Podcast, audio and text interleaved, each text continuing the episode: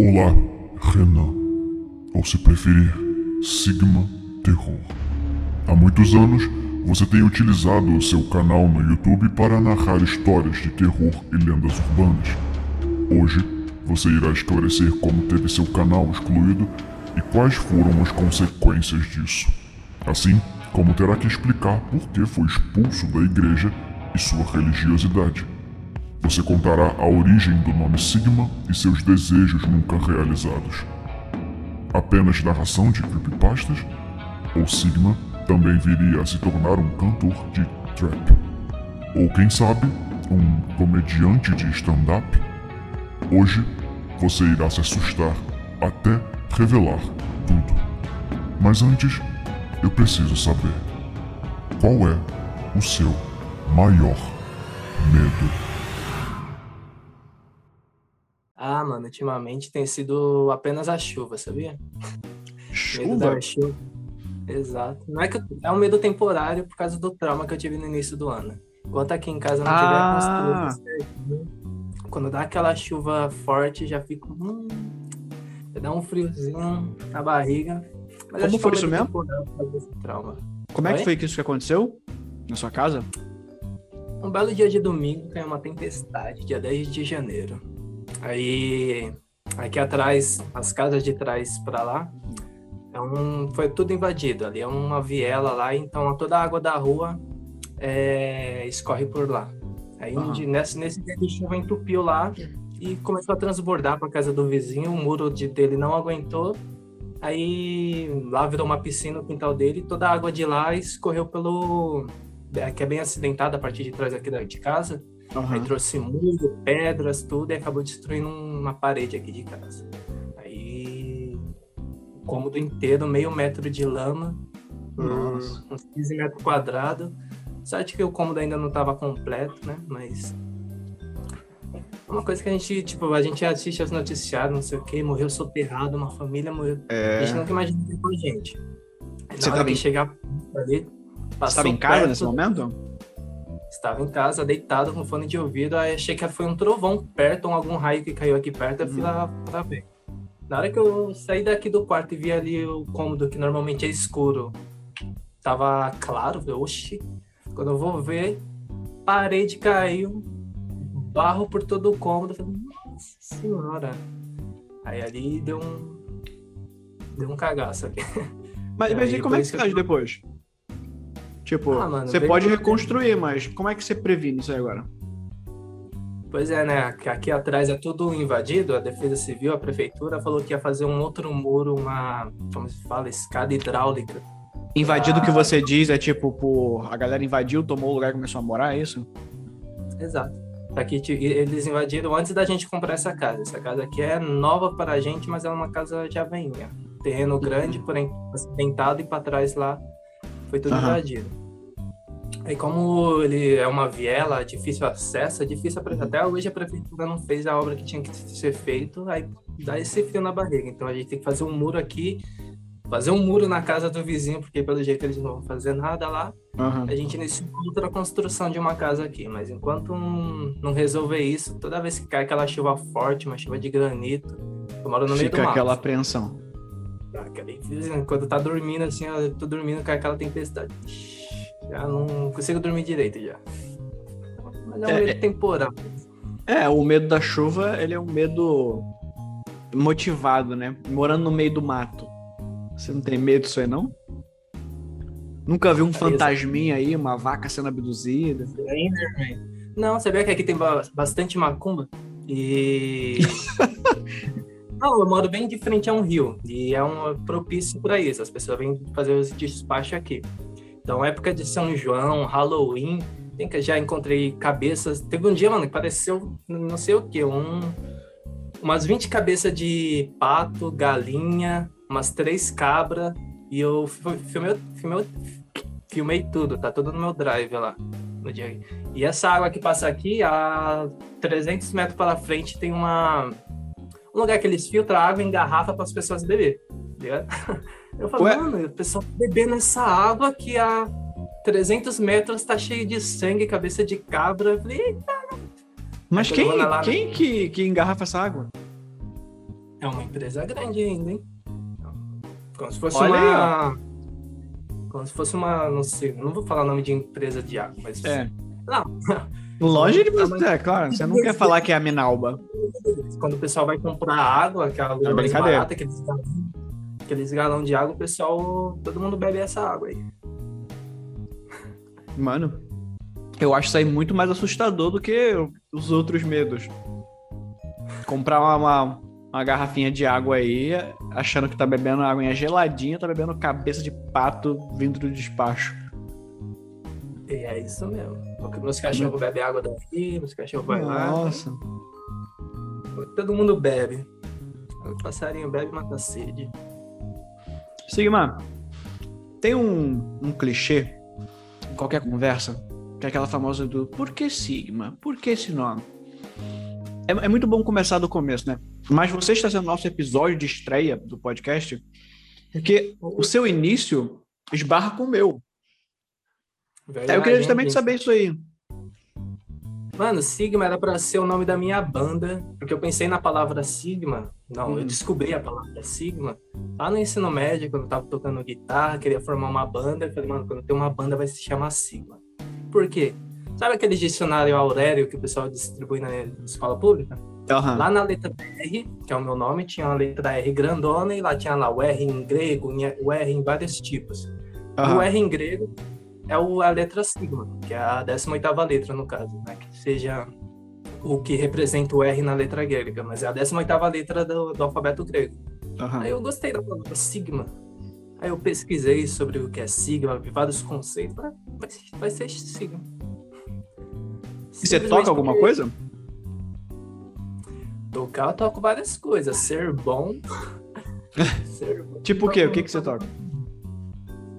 Violão, guitarra, arranho no teclado, tava aprendendo saxofone, é, Caraca. tive algumas aulas de bateria, baixo. É, Você-. É isso que eu ia falar, você engrenou numa parada de um trap aí agora, né? E eu, niga, Então, é- é- Marvão, você usa desses dotes da, da música aí no, no, no trap ou é só beatzinho mesmo? não entendi. Você usa desses dotes musicais? Você faz beat com um violãozinho, uma guitarra? Não, eu pego o beat free mesmo, mas tem a- o cara que produz beat pra mim, ele já fez alguns beats que eu peguei, mano, pega esse, essa parte daqui dessa guitarra aqui e faz um beat em cima. Hum, Ele maneiro. um beat assim, né? um pouco uma coisa mais orgânica. Mas é só, sei lá, de brincadeira. Não de brincadeira assim, mas eu gosto de escrever algumas coisas, alguns pensamentos às vezes. Mas igual, depois que aconteceu esse negócio, um incidente no, meio do- no início do ano, eu parei de escrever tanta coisa igual ano passado. Ano passado eu escrevi um monte. Eu publiquei poucos, mas eu tinha feito um monte, ficava Aham. trabalhando com muito barulho, aí eu ficava com fone de ouvido ouvindo beat e ficava rimando. Ah, alguma coisa assim. Aí uma hora ou outra saía uma coisa interessante, eu anotava. Aí depois eu comecei a fazer, produzir mesmo umas musiquinhas assim. Mas as músicas você não assina como Sigma, né? Six End. No, no outro vulgo. E, e como Sim, esse sim. vulgo aí, ele surge do quê? Ah, tem um vocalista chamado Andy Six, que eu gosto bastante da banda Black Veil Brides. Hum. Que os caras passam graxa, não sei se já Sei. Parecia que passa graça no meu corpo, Black Veil Bride. O vocalista se chama Indy Six. Eu sempre gostei, achei, nossa, que nome da hora, Indy Six.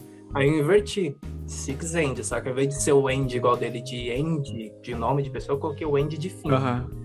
Ou Seis, Six, End. Maneiro. E você pretende pegar isso aí e levar mais pra frente? Ou é só hobby mesmo, assim? Você tem a pretensão de meter um showzaço foda aí no futuro?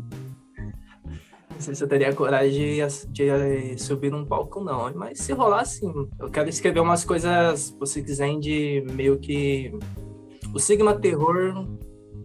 ah, o tema que o Sigma Terror tem, de terror, de creepypasta, de morte, escrever algumas letras em cima. Já Aham. escrevi algumas. Hoje, é, as, as suas letras, elas têm uma vibe assim, né? Elas começaram um pouquinho nessa vibe aí, né? Foi. De, foi uma parte que tava um, uma época que tava meio. não religioso, bem espiritual, por assim dizer. Hum. Aí eu ficava pensando assim, mano, as religiões, tudo assim, o catolicismo em si. Aí eu comecei a escrever alguns, alguns pensamentos meus. Foi Aham. basicamente. Você- Hoje você se considera um cara religioso? Espiritual, religioso. Espiritual? Então deixa eu pedir um favor. Arregaça sua manga e mostra seu braço aí pra gente. mostra seu braço aí. Será que dá pra ver? A cabeça do bode. Logo o bafomé. Você- a, a sua família é, é religiosa? Como é que ela lidou com esse negócio aí, cara? Tatuar um bafomê no braço. Na, na perna tem uma cruz invertida também. Não sei se você sabe. Ah, aí equilibrou. Equilibrou. Na perna Não. no braço. Na verdade não é uma coisa satânica, né? Por mais que foi associado o bode, essas É. coisas, a imagem do Bafomé não tem nada a ver de uma coisa satânica. Exatamente. Mas a, a sua família lidou bem, assim? As pessoas ao redor, quando te não olham e falam assim: hum, esse menino é aquele do diabo. Vou exorcizar ele. Se pensa, não fala na cara, não. ano, ano passado eu fre- frequentei bastante a congregação cristã do Brasil. Tava aprendendo Hum. saxofone. Maneiro. Imagina, bafomé no braço lá, todo crentezinho lá. É, e aí, como é que é isso? Pô, nas igrejas que eu frequentei, cara, eu fui, eu fui desde moleque criado em igreja, eh, em igreja evangélica. Passei por quase todas elas aí. Cara, se eu chegasse com. Já aconteceu assim, real isso, de eu usar casaco de caveira e, tipo, obreiro me seguir no banheiro e falar: Por que, que tá com um casaco de caveira? Você é do demônio, rapaz. Tira essa coisa aí. Você também já falou bastante. No grupo da, ingre- da igreja, no ano novo, eu de- eu mandei a foto, a foto do Bafomé lá. Fui expulso do grupo. eu mandei a foto lá do Bafomé lá, Feliz Ano Novo. Aí tinha a foto do Bafomé. Aí, o pessoal- aí eu tomei um sermão. Nem É, acho que é- deve ser por isso que a galera não fala da, da tatuagem, né? Que ela fala assim: ah, esse aí já é caso perdido. Também mas assim- expulso- Fui expulso de lá, não posso mais fazer aula quando eu fiz a tatuagem na cara. Quer dizer, eu tava fazendo aula de saxofone lá.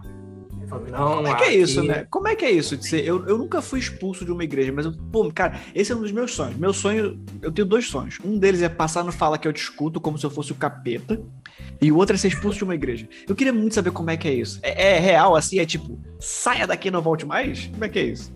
Foi, foi fora da igreja, só fui convidado a não mais frequentá-la.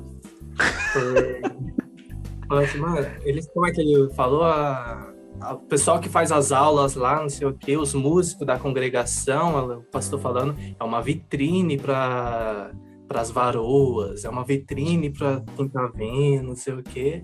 E eu só queria aprender saxofone e o ensino Aham. bíblico em si. Eu comecei a ir lá porque eu Sim. não podia ter um um conhecimento melhor. Uhum. Aí ele falou, mas você não vai se encaixar aqui, você tá sendo. uma-" Eu ia de bermuda, é proibido. De... Eu ia de bermuda e chinelo, eles não. No começo eles permitiram, depois falou, não, só pode entrar aqui de calça. Nossa, sempre fui de bermuda e chinelo pra igreja. E sempre me olhavam torto também. É, Eles olham bastante. É um, não sei se é um preconceito, mas Deus ensina a não julgar, mas a primeira coisa que eles fazem lá é ver sua aparência. Se tá de terno, gravata, É, cara. saber se você tá dando na linha ou não. A partir do momento que Se você leu. Se você estiver de barba, você já não tá na linha, você já não. Nossa, Você já não Cara, você lê o Novo Testamento, você vê os evangelhos ali de Jesus Cristo, você não consegue imaginar essa cena de alguém entrando na igreja e Jesus falando assim: sai daqui! sai. você- Isso não faz tá- sentido. É engraçado que lá, quando eles falam lá, é, Deus, como é? Somos todos iguais perante a Deus, Deus não olha essas coisas, mas os ensinamentos lá durante o culto ela. Irmãos, quando a gente vem se apresenta aqui, é igual quando a gente vai se apresentar ao juiz, tem que estar bem vestido. Eu senti essas alfinetadas como se fosse pra mim. Só que eu usava o braço. E olhou pro lado, todo, todo mundo de terno, só você de bermuda, você falou: eu acho que foi pra mim. nela ainda.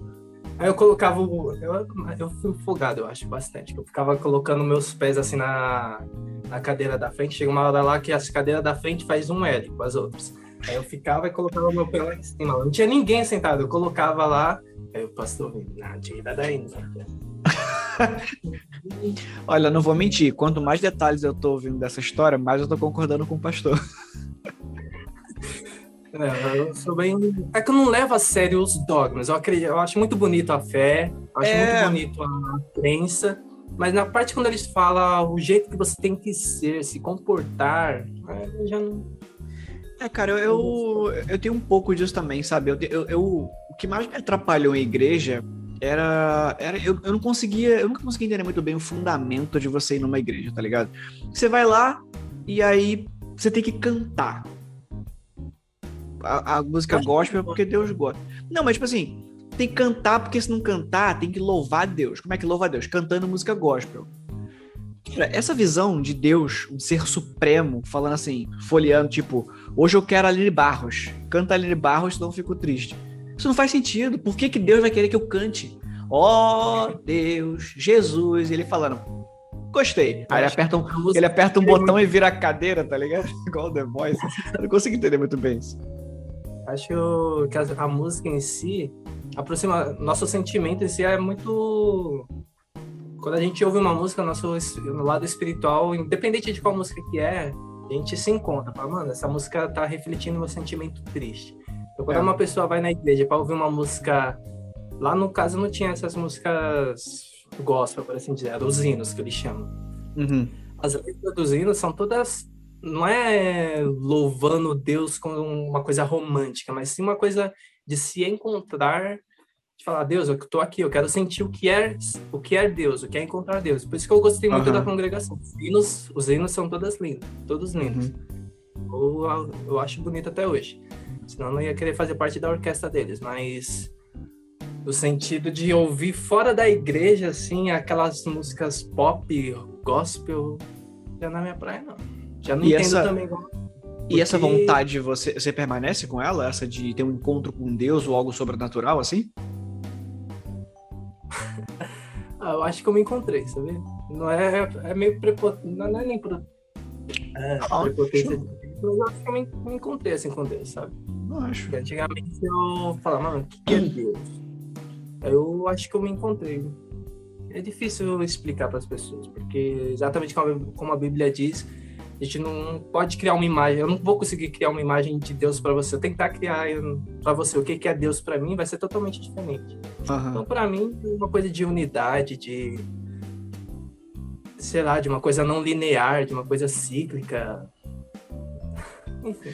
E você, é, tipo, você cita a Bíblia, então ela, a sua visão de Deus, ela tá mais ligada realmente ao, ao, ao Deus bíblico, da, das religiões abraâmicas e tal.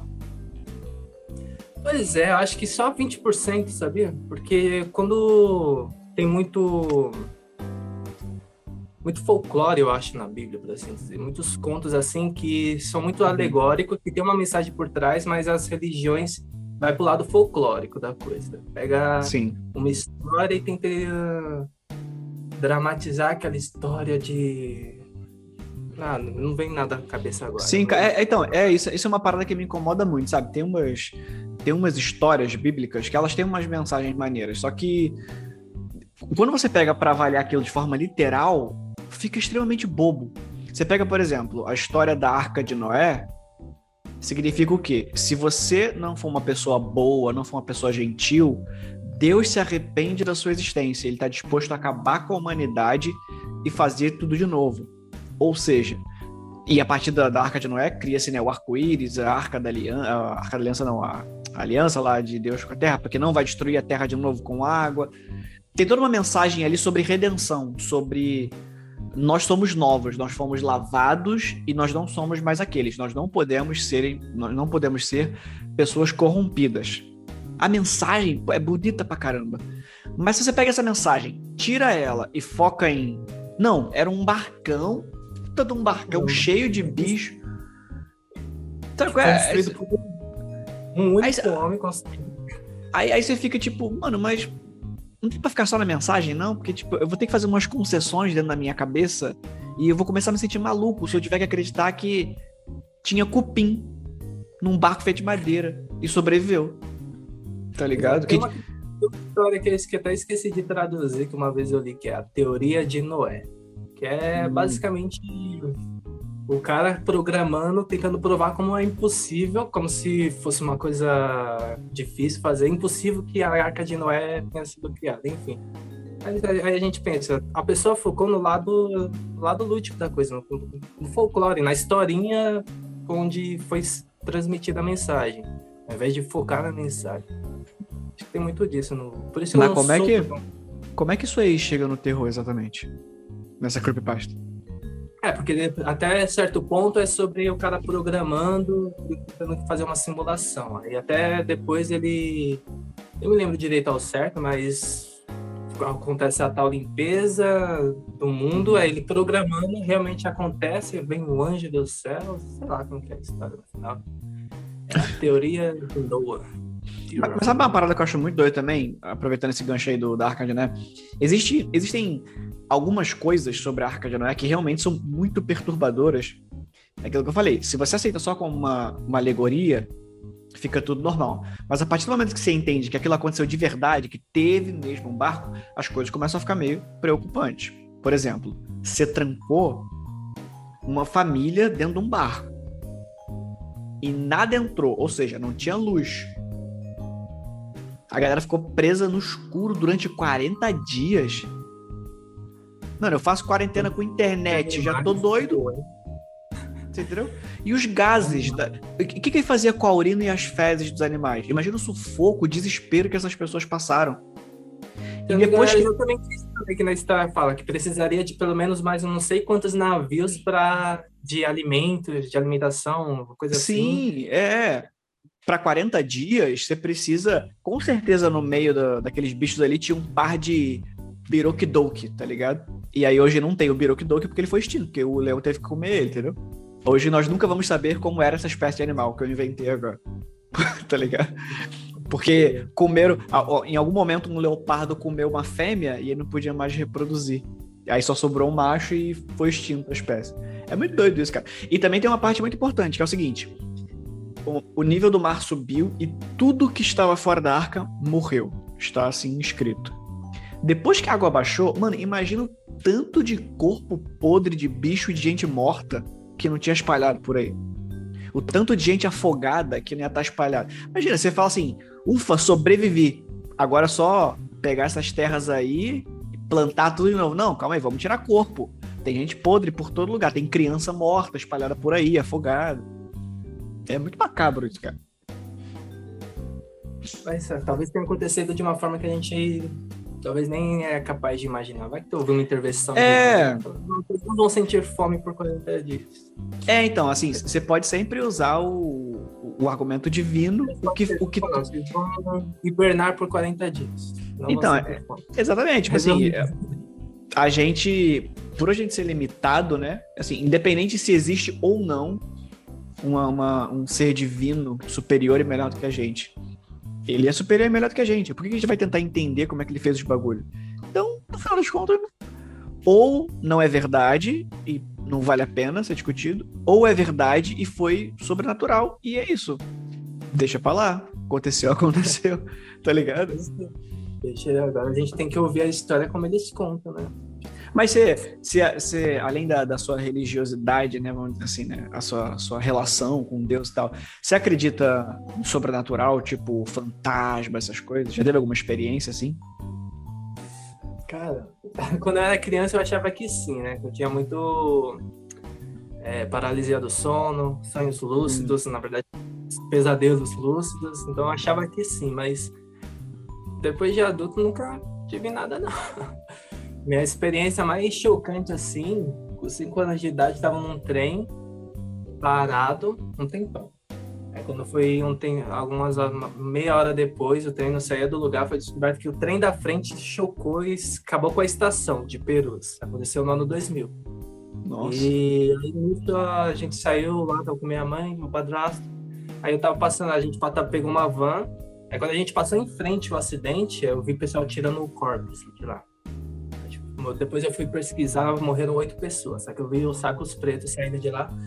Aí eu comecei a ter pesadelos com estações de trem, essas coisas, e hum. foi fui acordado num pesadelo lúcido, por assim dizer.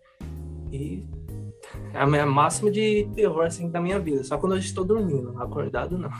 Foi um evento traumático para você. Você acha que uma parada que eu acho muito legal sobre criadores de terror, né, é testar essa coisa das crenças. Se, se é partindo do princípio, né, que você tem esse relacionamento com Deus e tal, você acha que acabou, acabou ou acabou tem alguma coisa a mais? Ah, sim, acho que a gente só volta a ser o que a gente era antes de, na, da gente ter vindo para cá. Eu acho que a gente é muitas coisas além de hum. desse corpo que a gente assume aqui quando a gente tá que é uma experiência. A gente vai passar por ela, beleza? Depois a gente vai para esse lugar e retorna. Eu acho que de um certo tipo de reencarnação, sim, um outro lugar onde é totalmente entediante. Saber de tudo, ser tudo. Você sabe essa parada de, de que o universo talvez seja uma simulação? Você já brisou sobre isso? Que talvez, sei lá, na verdade o, o Renan é um, um alienígena totalmente diferente jogando um jogo. E aí o jogo é, é viver a vida como Renan. Tá ligado? Não exatamente assim um jogo, mas sim. Mas sim, é uma. É um... Não sei se é exatamente isso na onde eu acredito, mas é uma possibilidade, sim. Eu acho que, de certa forma, o que eu acredito é que a gente vem para cá para experimentar essa simulação que eu acho que é gostosa para todos. Ou seja, dificultosa, vários dramas, várias dificuldades, mas a vida é gostosa. Então, acho que é isso que a gente vem para cá. Porque é eu, vou fazer, eu vou fazer uma camiseta com essa frase. Nós mesmos fomos os dinossauros que foram extintos. É. Muitas dificuldades, mas a vida é gostosa. Sigma, é terror. Muito verdade. A gente tá falando sobre o Sigma, né? Sobre como surgiu o Sigma. Aí você, você pescou esse nome aí para usar na banda e como é que não virou uma banda, mas virou um canal de terror? Ah, como eu disse, eu toco instrumento, mas a habilidade é diferente, né? De saber tocar. Uhum. E eu até tive um. Fui o cabo man da banda, na verdade, de uma outra banda. Já, já tentei ter outra uma banda também, a gente só teve ensaios, e da que teve show, só fui o cara que ficava no, no making off da banda, ajudava no ensaio, essas coisas. Uhum. Aí é porque eu acho que eu nunca foquei. Acho que depois de um tempo parou de ser minha prioridade. Tentar ser músico de verdade igual eu queria. Eu queria ser um rockstar. queria ser, quando a gente aprende a tocar violão, aprende a tocar umas músicas, a gente acha que, oh, assim. Acho que agora eu tô mais preparado até. Se fosse para escrever, em comparação às letras que eu escrevia na adolescência, as coisas, você diz, é, melancólicas, tristes Agora acho que eu tô mais pronto. E aí, desde essa época aí, você já, já era ligado ao terror? Ou, ou descobri isso depois?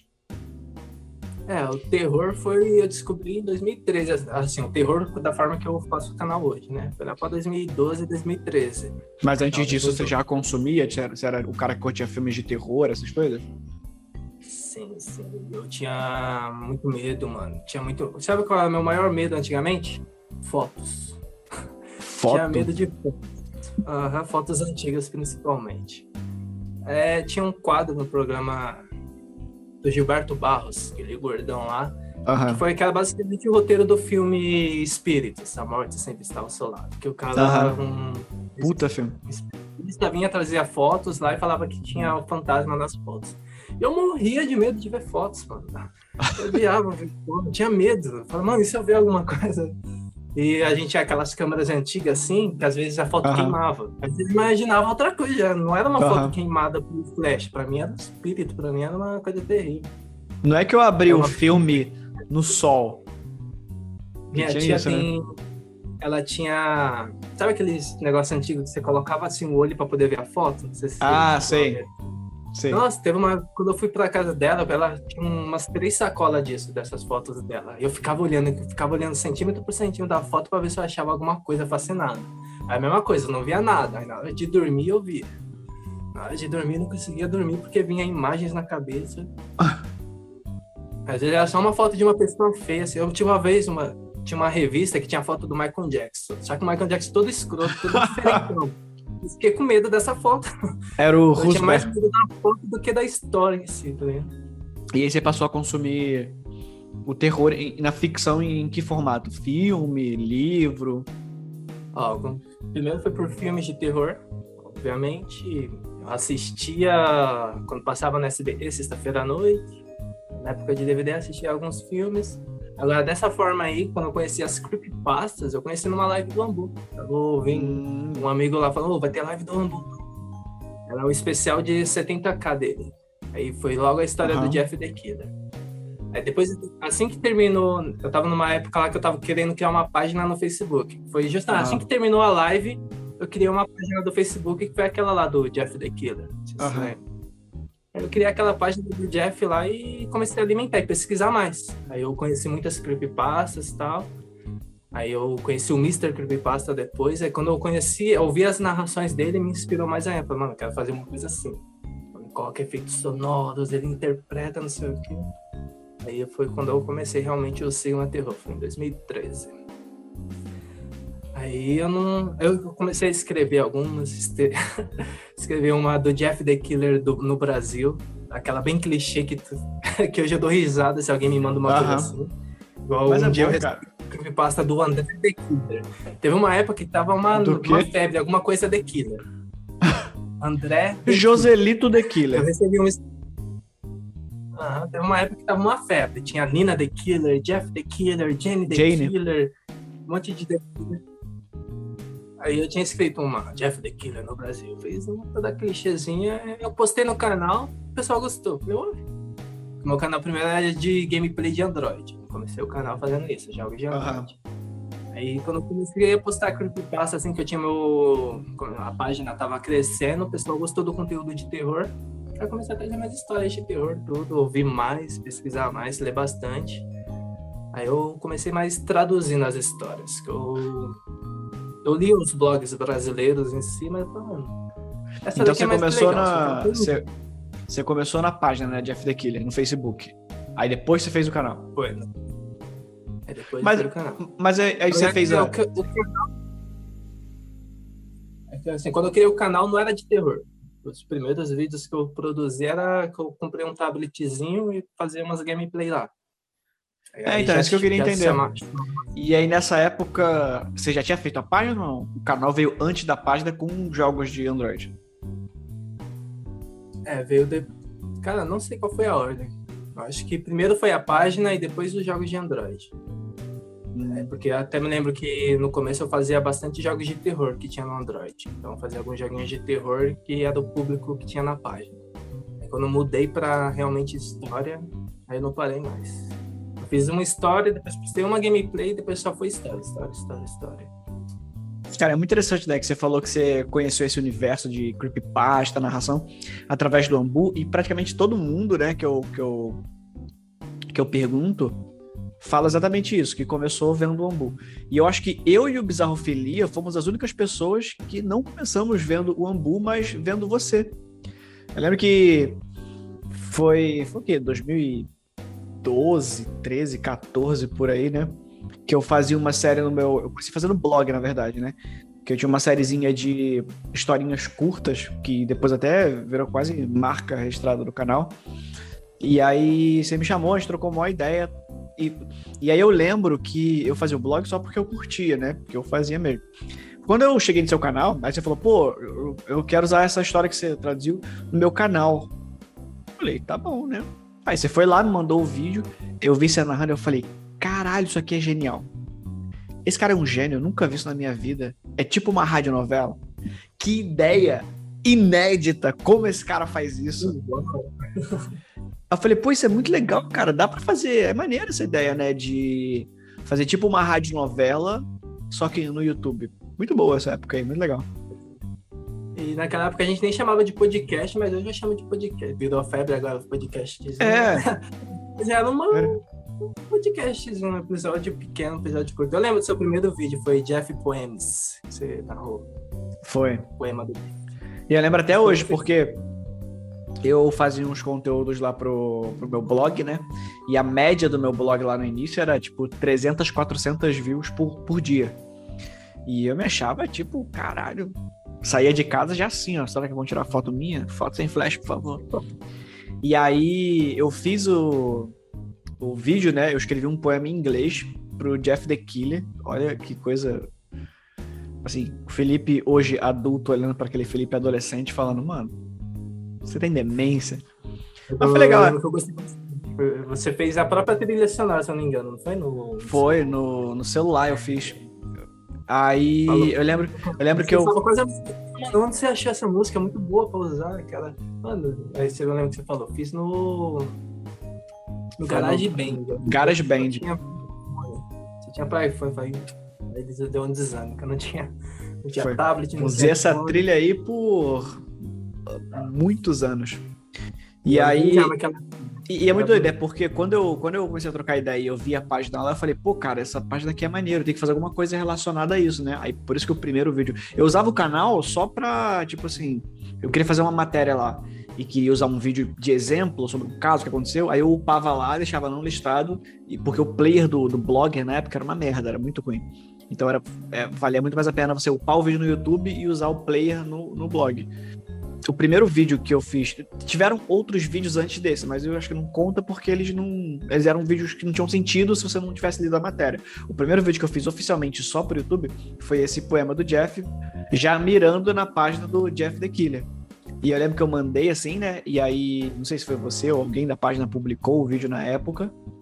E aí, tipo, o bagulho no mesmo dia bateu mil visualizações. Eu falei, caralho, como é que eu vou sair de casa agora? Agora eu sou uma celebridade. Meu Deus, como é que eu faço agora?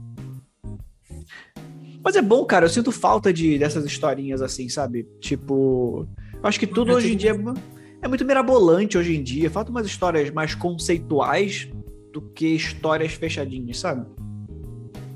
É, antigamente eu acho que eu me satisfazia com menos, eu acho. Sabe? Eu lia uma história, nossa, essa história é boa. Se eu fosse ler hoje, eu falava, ah, normal essa história. É. Não tem nada especial. É um cara é. que matou alguém. Então, pessoas tipo, criam um monte de detalhes sobre um assassinato e falar que é uma história de terror.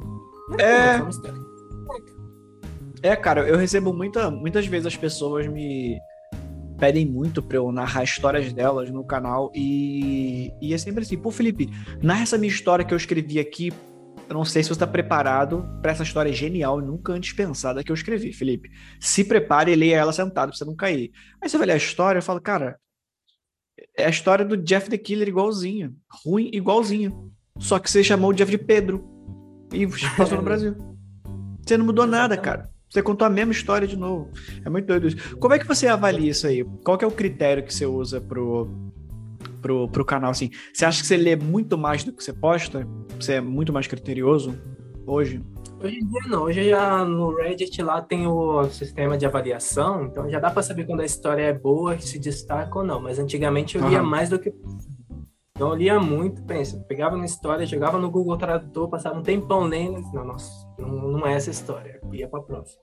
Uhum. Aí sempre tinha aquelas histórias que se destacavam, que era diferente, só, tipo, o Diário do Senhor Raldoni, coisa que eu, tipo, ninguém uhum. pensou numa, numa criatura totalmente uhum com todo o conhecimento, que quer a morte de todo mundo e se delicia assistindo a humanidade se destruir. Uhum. Uma história legal que foi contada de uma forma interessante. Como outras histórias de que não tem sobrenatural. Imagine isso, não sei se você já ouviu. Imagine isso é uma clássica Essa história. Essa eu nunca ouvi, não. Não? Nossa, é, é maravilhoso, cara. Já começa. Imagine isso. Ele vai contando. Tantas pessoas desaparecem ah, por por ano no Brasil. 900 mil pessoas. Uhum. Imagine isso. Aí ele vai contando. Agora imagine isso. Aí quando você vai ver, o cara já te matou uma pessoa. Tava com depressão, era pintor, matou uma, hum. um moleque que odiava ele. Sim. Teve que levar o corpo num. Um cara que é necrófilo. Nossa. fez tudo. Ele fala, mano, essa história, tipo, não tem nada de sobrenatural, mas te envolve de uma uhum. coisa ela pega elementos muito reais para construir a história, né? Que você quer dizer. Eu acho muito legal isso assim. Eu gosto disso. Eu. O motivo eu, inclusive... do. Pode falar. O motivo de você se tornar o quê? Ateu. Ateu? É, o cara. Ele era. O pai dele era um fanático religioso que, ia num culto. Aí no culto lá eles tinham que adorar o Deus acima de tudo. Aí o cara vai lá hum. e mata o cachorro dele. Fala, você tá gostando mais do cachorro do que de, de Deus. Aí mata o cachorro do moleque. Ele fica traumatizado, tá vendo? Tipo, não é uma história sobrenatural, não sei. Aí o pessoal uhum. pastor de lá ainda faz uma marca da besta nele. Tipo, não tem nada de sobrenatural, terror, mas caramba, que história bem contada, sabe? Não um assassino. É, cara. É, eu acho que no final das contas é, é, isso. A história tem que ser bem contada, tá ligado? Não importa se é uma creepypasta, se é um conto de terror, ficção científica ou, sei lá, dragão. O importante é a história ser. Não é, não é nem tanto assim. Tipo, você pode fazer uma história sobre um assassino E é só isso, é só um cara matando gente. Mas pelo fato de tantas pessoas já terem feito essa história, a sua voz tem que ser diferente. Você tem que contar uma história de um jeito cativante. E assim, se uma coisa é eu não ter nada na minha geladeira e comer uma pizza. Porra, essa pizza vai ser maravilhosa. Agora, se eu tenho, estou cercado de pizzas e você me oferece pizza, a sua pizza tem que ser a melhor pizza que eu já comi, entendeu? Então, é mais ou menos isso. Tem que, galera tem que se esforçar um pouquinho mais. Outra história que é assim também, que é só um assassinato. A história é na hora certa. Vai contando a história de um cara planejando um, um assassinato, tá se stalkeando uma mulher, vendo a rotina dela, não sei o quê. Aí ele prepara para dar o bote. Quando ele vai dar o bote, a mulher tá morta. Esse tipo, enquanto ele tava stalkeando, alguém tava stalkeando uhum. ele por cima, tá ligado? Hum... Aí, tipo, no final daquele bote triste, eu falei, caraca. Essa é maneira. Essas todas você tem narradas no canal. Tem, na hora certa. Imagine isso e o motivo da minha tornada deu. Mas, inclusive, é, a gente estava falando sobre essa timeline da criação, né? Você criou o canal, e aí esse não é o seu canal original atualmente, porque o outro foi derrubado, né? Foi, mano. Como é que, como é que foi esse, esse época aí? Eu, eu só lembro de eu estar tá acordando e meu celular cheio de mensagem de todo mundo falando que seu canal tinha sido derrubado, e mó merda, mó treta. Culpa da Xuxa. Foi um dia depois que eu postei cinco músicas da Xuxa ao contrário. Aí meu canal. Aí, ó. Eu postei. Fui falar da Xuxa, meu canal foi hackeado, mano. E na, nossa, na época eu não, não consegui nem acreditar, sabe? Foi, foi, eu comecei o canal em 2013. Em 2015, tava com quase 60 mil. Pô, uhum. cortou assim as pernas. É aquela, né? Eu sabia quem foi. E 60 mil na época era tipo, sei lá, o que? Segundo, terceiro canal de terror. É, por aí. Na, na época já tinha o Assombrado, o. não, mas, assim, não, mas, mas assim, de narração de creepypasta que eu tô dizendo. Tinha um Ambu, Sim. né? Tinha um Ambu e o. O Sigma e... era. É. Naquela época. E. Nossa, eu fiquei totalmente chocado, mas. E a pior que foi assim, eu sabia quem foi, e a pessoa quis me colocar como culpada ainda, tá ligado? Mostrando coisas inimagináveis. Eu fiquei, mano. Aí eu entrei no jogo da pessoa que me hackeou. Uhum. Todo mundo sabe quem foi. Mas como, como que você sabia quem foi? Como é que você chegou nesse. Um dia antes a pessoa mandou um e-mail pro Medo B falando é. Oh, qual o e-mail do Sigma antigo lá que eu quero ver uma história? Primeira pista. Segundo, no Hotmail lá, que era o e-mail que eu usava, tinha lá assim, o histórico e é que, é, é que é boa a resposta. Não, então, a resposta sobre isso aí é muito boa, né? Que é assim, mas qual que é o e-mail?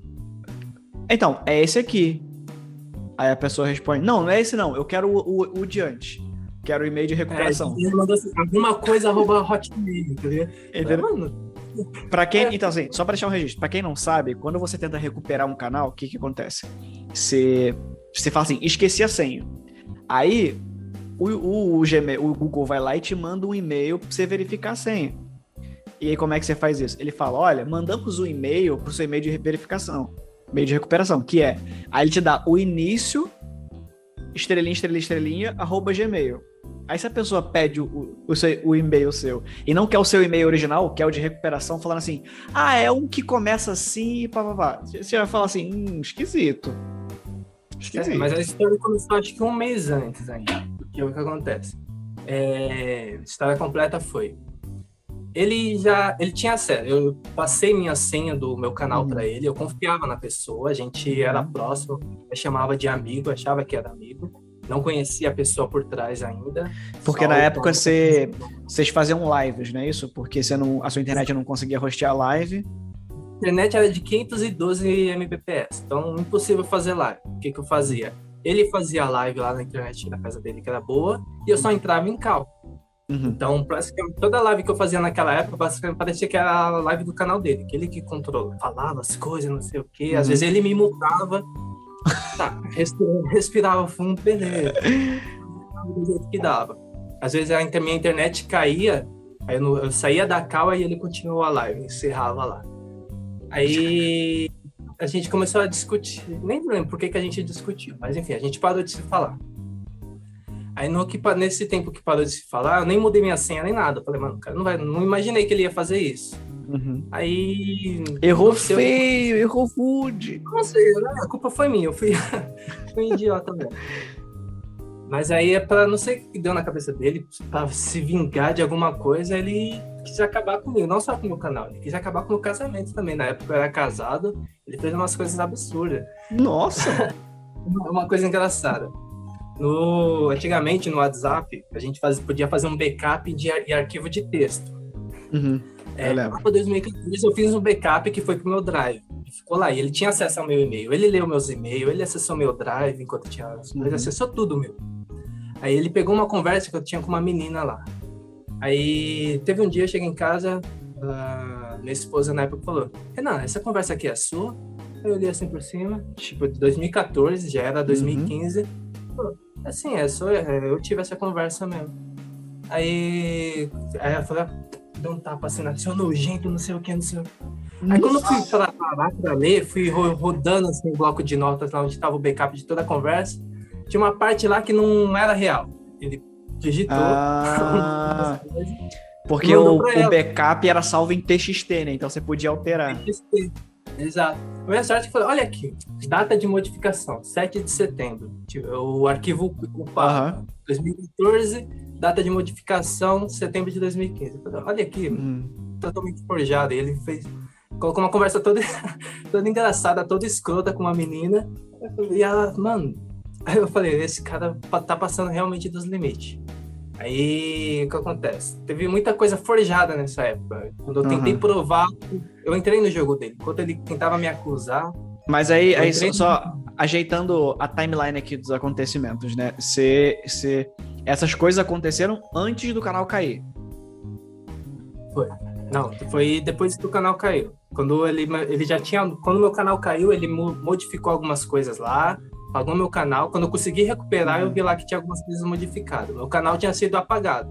Aham. Mas de e-mail, ele colocou um monte de spams no meu e-mail, de coisas de pornografia, essas coisas, pra eu ficar recebendo. Ela sabia que eu não recebia essas coisas. Do nada eu comecei. Todos os meus cara- e-mails foram apagados assim, e depois eu comecei a receber um monte de coisa assim, um monte de spams.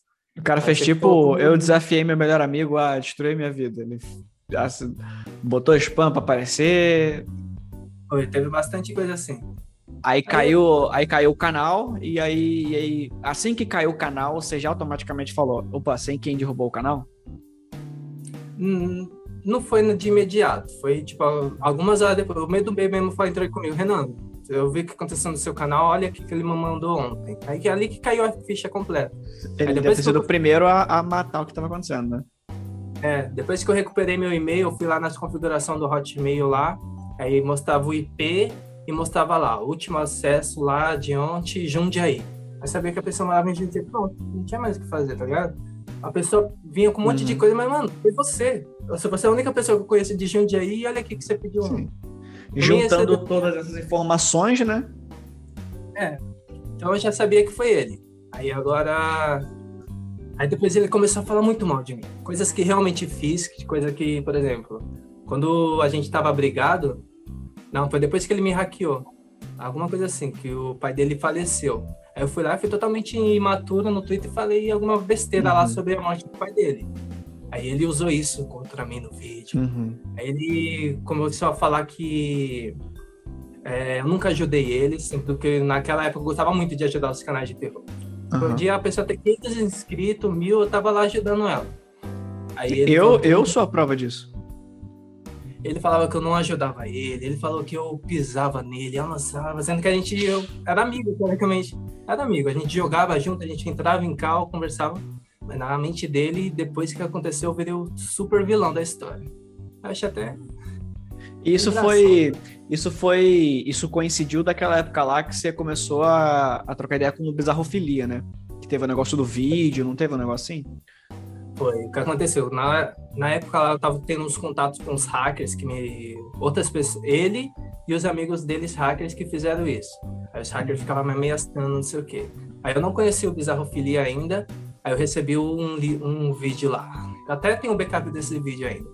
Aí eu. É, alguém tá tentando me matar, não sei o quê. Aí eu fiz tipo uma, toda uma história assim, que eu não tava mais com medo dos hackers, não sei o Uhum. quê, mas eu recebi esse vídeo totalmente estranho, não sabia, não Aham. sabia da existência do Bizarrofilia. Aí eu fiz o que eu faço no meu canal, uma história de terror em cima Sim. disso. Que virou tipo Ah. um Marina Joyce da vida. Aham. Tipo, dramatizei, que ah, deixei meu público preocupado com uma coisa que não tinha motivo. Mas É eu vou te falar, o cara, sinceramente, seu público não ficou preocupado com isso. Porque, na, na moral, se a pessoa vai num canal de terror e vê um cara com um vídeo falando, estão tentando me matar e tal, poxa, gente, vocês têm que ter cabeça também, né, pô? Ah, mas eu acho que eu forcei um pouco. Eu passei umas informações reais, meu Facebook lotou umas 500 solicitações de um dia pro outro, o pessoal querendo. Então, mas assim, eu não sou o maior gênio do mundo. E se eu entendi que aquilo era uma brincadeira, era um jogo, um jogo de realidade, tinha um enigma ali por trás. Cara, se eu conseguir entender, eu não acho que eu sou o cara mais inteligente do mundo. Eu acho que todo mundo tinha a capacidade de entender aquilo ali, tá ligado? Ah, Aí eu- no- um dia depois que eu postei esse vídeo, aí o Bizarro Filho, mano, fui eu que fiz o vídeo, não sei o que, eu fiz meio que pra te homenagear, não sei o que, não é pra você ficar, ninguém tá tentando te matar. Aí eu, ah, Uhum. tá, foi, aí eu fiquei mais tranquilo. Aí naquele momento lá, aí eu, o Bizarro Filha mandou alguns uns prints pra mim também, que ele modificou no Photoshop. Aí eu, naquela briga com o Mohamed, fui lá e fiz um vídeo. Aí que eu dei mais corda ainda pro Mohamed. Ah, mano, tá mentindo, não sei o quê. E eu não sabia que Sim. era forjado. Aí eu. Aí que o pessoal meio que. Porque, né, a conversa era entre duas pessoas e o Bizarro Filia, ele te mandou a conversa original. Aí falou, mano, mas a conversa tá alterada. Ah, não, o Bizarro Filia me mandou a conversa alterada, no caso, né? Aí o Mohamed mostrou a verdadeira É. conversa. É, é. E a também ele só mudou algumas coisinhas lá, não sei o que, pra tentar fazer o Mohamed mais culpado. Aí, ó, aí eu abracei a ideia. Achei que era verdade, tudo, verdade. Aí acabou me prejudicando mais ainda, que eu perdi a credibilidade nessa guerrinha infantil que tava tendo na época. Uhum. Isso. O que mais que aconteceu? Ah, aí depois que eu soube que é ele, eu falei, mano, vamos entrar nessa brincadeira. Comecei, aí eu fiz meio que um desafio da internet, assim. Onde eu Uhum. comecei a colocar umas pistas, eu criei um blog totalmente aleatório. Uhum. Aí eu, ele mandou outro, um outro vídeo, eu mandei no meu canal MW, level 5, level 4. uma Tinha um negócio do. Que eu lembro que tinha um negócio lá que você pesquisava e caía numa foto do Arctic Monkeys, não tinha um negócio assim? assim. É, exato. Eu tinha colocado um código na descrição, que aí se pesquisasse lá HDM Maomé, da primeira link do Google dava Mohammed. tá ligado? Alguma coisa assim. Aí o segundo era o meu blog, que chamava HDM Maomé, que eu criei especialmente para isso. Aham. Só que ninguém foi atrás, tá ligado? Eu criei um desafio, era pra ser um desafio da internet, uma brincadeira, Aham. que ninguém foi atrás, só foi colocar. Meu O Deus, esse Selbit não tava nessa ainda, né? Pra galera falar É. enigmas, enigmas. Eu tava inspirado no Cicada 3... 3311, Cicada 311, não sei. Aí eu queria fazer uma coisa parecida naquela. Aí se a pessoa só pesquisasse uma- um pouco, ia ver que é alguma coisa relacionada a Mohammed e alguma coisa relacionada a um blog. E esse blog tava lá escrito, lá, ah, o mistério do signo, não sei o que, não sei o que, não sei o que. Uma coisa bestinha assim, só isso. Só que o pessoal Uhum. interpretou como que foi, nossa, o Sigma foi hackeado de novo, não sei o quê. Aí quando Uhum. descobriram que não era, aí o Mohamed fez outro vídeo, falou, mano, ele tava zoando, ninguém faz, ninguém que é hackeado posta uma coisa dessa, não sei o quê, porque dessa vez não tinha sido ele que postou Ele um vídeo. Ele está sendo irresponsável. Pais e mães estão me ligando preocupados. Foi.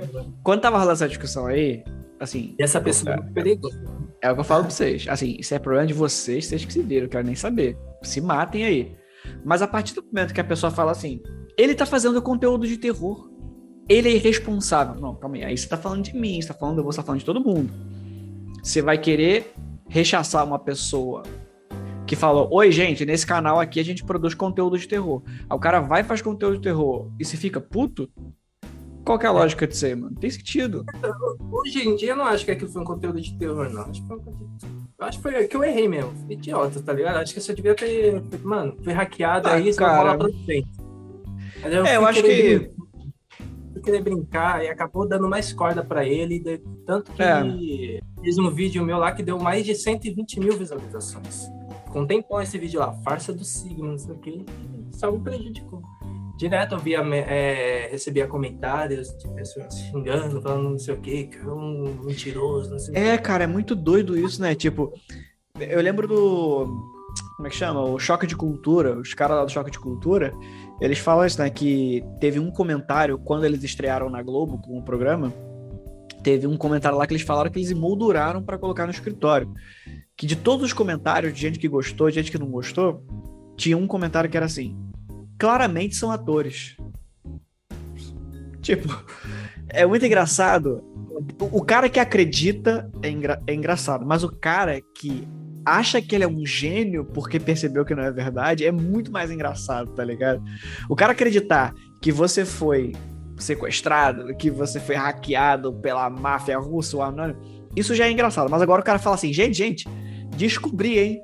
Extra, extra, informação importante. Descobri que aquele canal de terror que conta história de terror, sabe? Então, aquele, a história de terror que ele contou não é verdade, não, hein? É ficção. É só mais uma história. É. é pô, e o cara se achar inteligente por descobrir isso é muito engraçado, cara.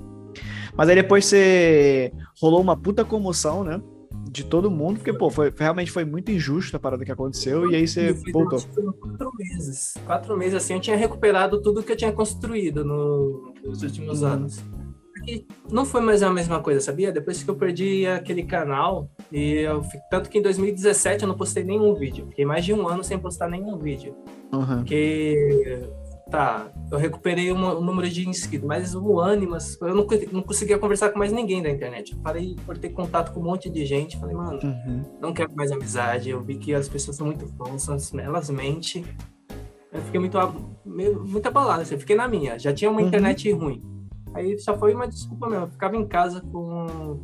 Ficar em casa, assistia filme, de vez em quando eu traduzia e postava. Era coisa de postar uma história cada duas semanas, três. Sim. Até 2016. Quando chegou 2017. Não, o último vídeo foi em novembro de 2016 e o próximo foi em janeiro de 2018. Então eu fiquei mais de um ano sem postar nenhum vídeo. Eu só voltei a postar porque o YouTube mandou uma mensagem. Tá mais de um ano sem postar vídeo, seu canal não vai ser mais monetizado. Hum. Mesmo sem postar vídeo, cai uma, uma, um cashzinho de vez em quando. Uhum. Falei, mano, tá na hora de eu voltar mesmo. Aí foi quando eu realmente fui voltar. E quando eu voltei o canal, um tempo depois teve um show do Rafa Moreira, Rafa Moreira, lá no centro de São Paulo. Uhum. Quem tava lá? Mohamed, uma pessoa, eu bêbado lá, e ele lá, falei, ele queria puxar assunto, mano, faz eu com ódio da pessoa, porque eu guardava muito. muito ah, Pera aí, ele ainda foi falar com você depois disso? Pô, eu tava com meus amigos lá, e teve ah, uma hora que eu tava bêbado, tava com o celular, meu celular caiu, aí ele, ele tava tão de olho em mim que ele viu meu celular caindo e foi correndo lá, ô, o celular dele lá caiu lá, não sei o quê. Pegou antes de cair, assim, ó. Na multidão lá, porque não sei que ele não pegou pra hackear também, mas ele pegou do chão, falou e mandou me devolver. Aí ele, mano, e, e nesse dia, eu ficava com, com ódio dele. Ele queria se desculpar pelo que fez, não sei o quê. E eu, mano, não quero papo com você mais, nunca mais na vida. Aí nesse dia, eu fui desabafar lá no Twitter na época. Aí o David Eric também começou a mandar mensagem. Eu bêbado lá, mano, como você, você gravou o vídeo com ele depois de tudo que ele fez? Ele é falso, não sei o que, não sei o que. Aí eu fiquei umas DM lá com o David Eric lá. Mas você gravou o vídeo com ele? Não, o David Eric gravou, no caso. Ah, ah, ah, entendi. E aí você falou com. Ah, entendi. Esse cara todo falso, não sei o que, não sei uhum. o que. Eu tô todo bobão, achando que ninguém mais devia dar bola para ele e as pessoas parecia que ele tava do lado uhum. dele, acredito tudo que ele falava. Aí eu falei, mano, sai daqui, gente. Não, não quero falar com você também, mas não. Foi coisa assim. E ano passado também, ele, ano passado foi ele mandou uma mensagem no, no meu Instagram também, querendo falar, mano, tô com um projeto novo, espero contar com você. Mano, você é muito cara de pau, mano. Caralho, mano. Ele mandou, mas eu falei, mano, lamento, velho. Ele falou, mano, minha mãe morreu, não sei o que. Mano, lamento. Dessa vez já tava mais. Mano, lamento, não sei é. o que, mas segue sua vida. Vai, é, toca. Mano. Esquece, deu. Depois nunca é mais... foda, né, cara? É que assim, o... Qual, qual que é o problema para mim, né? É que assim, é... como eu disse, eu, eu nunca tive nenhuma treta direta com ele, tá ligado? Só que para mim, tem, tem pessoas e tem pessoas. Tem pessoas que eu tenho um, um, uma ligação assim, entre aspas, né, profissional, porque é o canal que eu curto, e tem pessoa que eu já troquei ideia, fora do terror, já troquei ideia. Você, o Dark, o Amor, são pessoas que eu gosto no pessoal, tá ligado? Eu não tenho problema nenhum com isso. Mas eu só consigo ficar fazendo vídeo junto com pessoa que, cara, tem que bater o, o santo, sabe qual é? E eu lembro que eu nunca me cara, eu, a, galera às vezes chega em mim achando que eu sou o cara, nossa, a celebridade e tal. Mano, eu, eu, realmente não ligo se o seu canal tem 10 inscritos ou um milhão. Eu vou participar do mesmo jeito, vou ser legal do mesmo jeito. Se você tem qualquer canal aí, só me chamar que eu participo sem problema nenhum. E aí, é, ele tinha uma parceria com outro canal que eu acho que era o Survival Horror, alguma coisa assim. Eu fui fazer uma live, a primeira vez que eu tive contato com ele.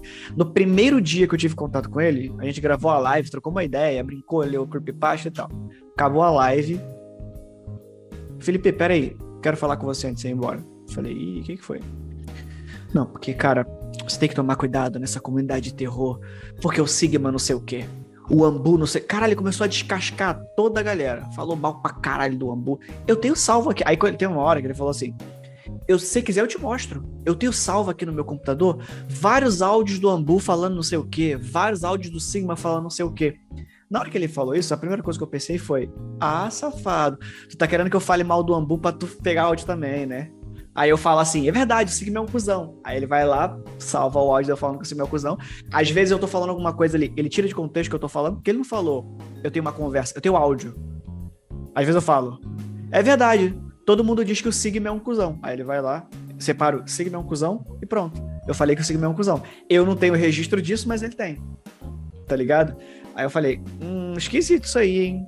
Tá ligado? Vez que eu conheço uma pessoa, eu, eu quando eu comecei a trocar ideia com você, com o Ambu, o papo é sempre pra cima. É sempre vamos fazer, vamos produzir. Nunca é pra baixo. Nunca é fulano é mal, fulano não sei o quê. Resumindo, fofoca. Mano, eu, pô, isso aí. Acho que eu não preciso dizer que eu não curto fofoca, porque acho que só, sei lá, a dona Matilde, de 70 anos, olhando pela janela e a menininha do Instagram do BBB que curte fofoca. No mundo real, todo mundo acha fofoqueiro cuzão, tá ligado? Ninguém gosta de ficar falando. Você tem problema com. Mano, se eu tenho problema com você, mano, eu vou chegar e você fala, mano, qual que é o problema? Esse foi o strike 1. Aí, beleza, depois eu falei, eu não quero assunto com esse cara, mas eu também nunca tive problema. Eu nunca tive nenhum problema com ele. Aí gravei vídeos com ele.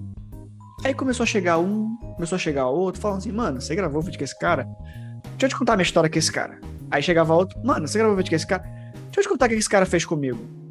Eu falei, caralho, mas por que todas as pessoas têm uma história ruim com esse cara? Tá ligado? Eu comecei a achar isso esquisito. Aí esse foi o Strike 2. O Strike 3, pra eu perder contato real, foi: eu postei uma história e aí eu peguei a tradução do Medo B. Diz ele que ele traduziu. Eu acreditei lá no, no, na descrição.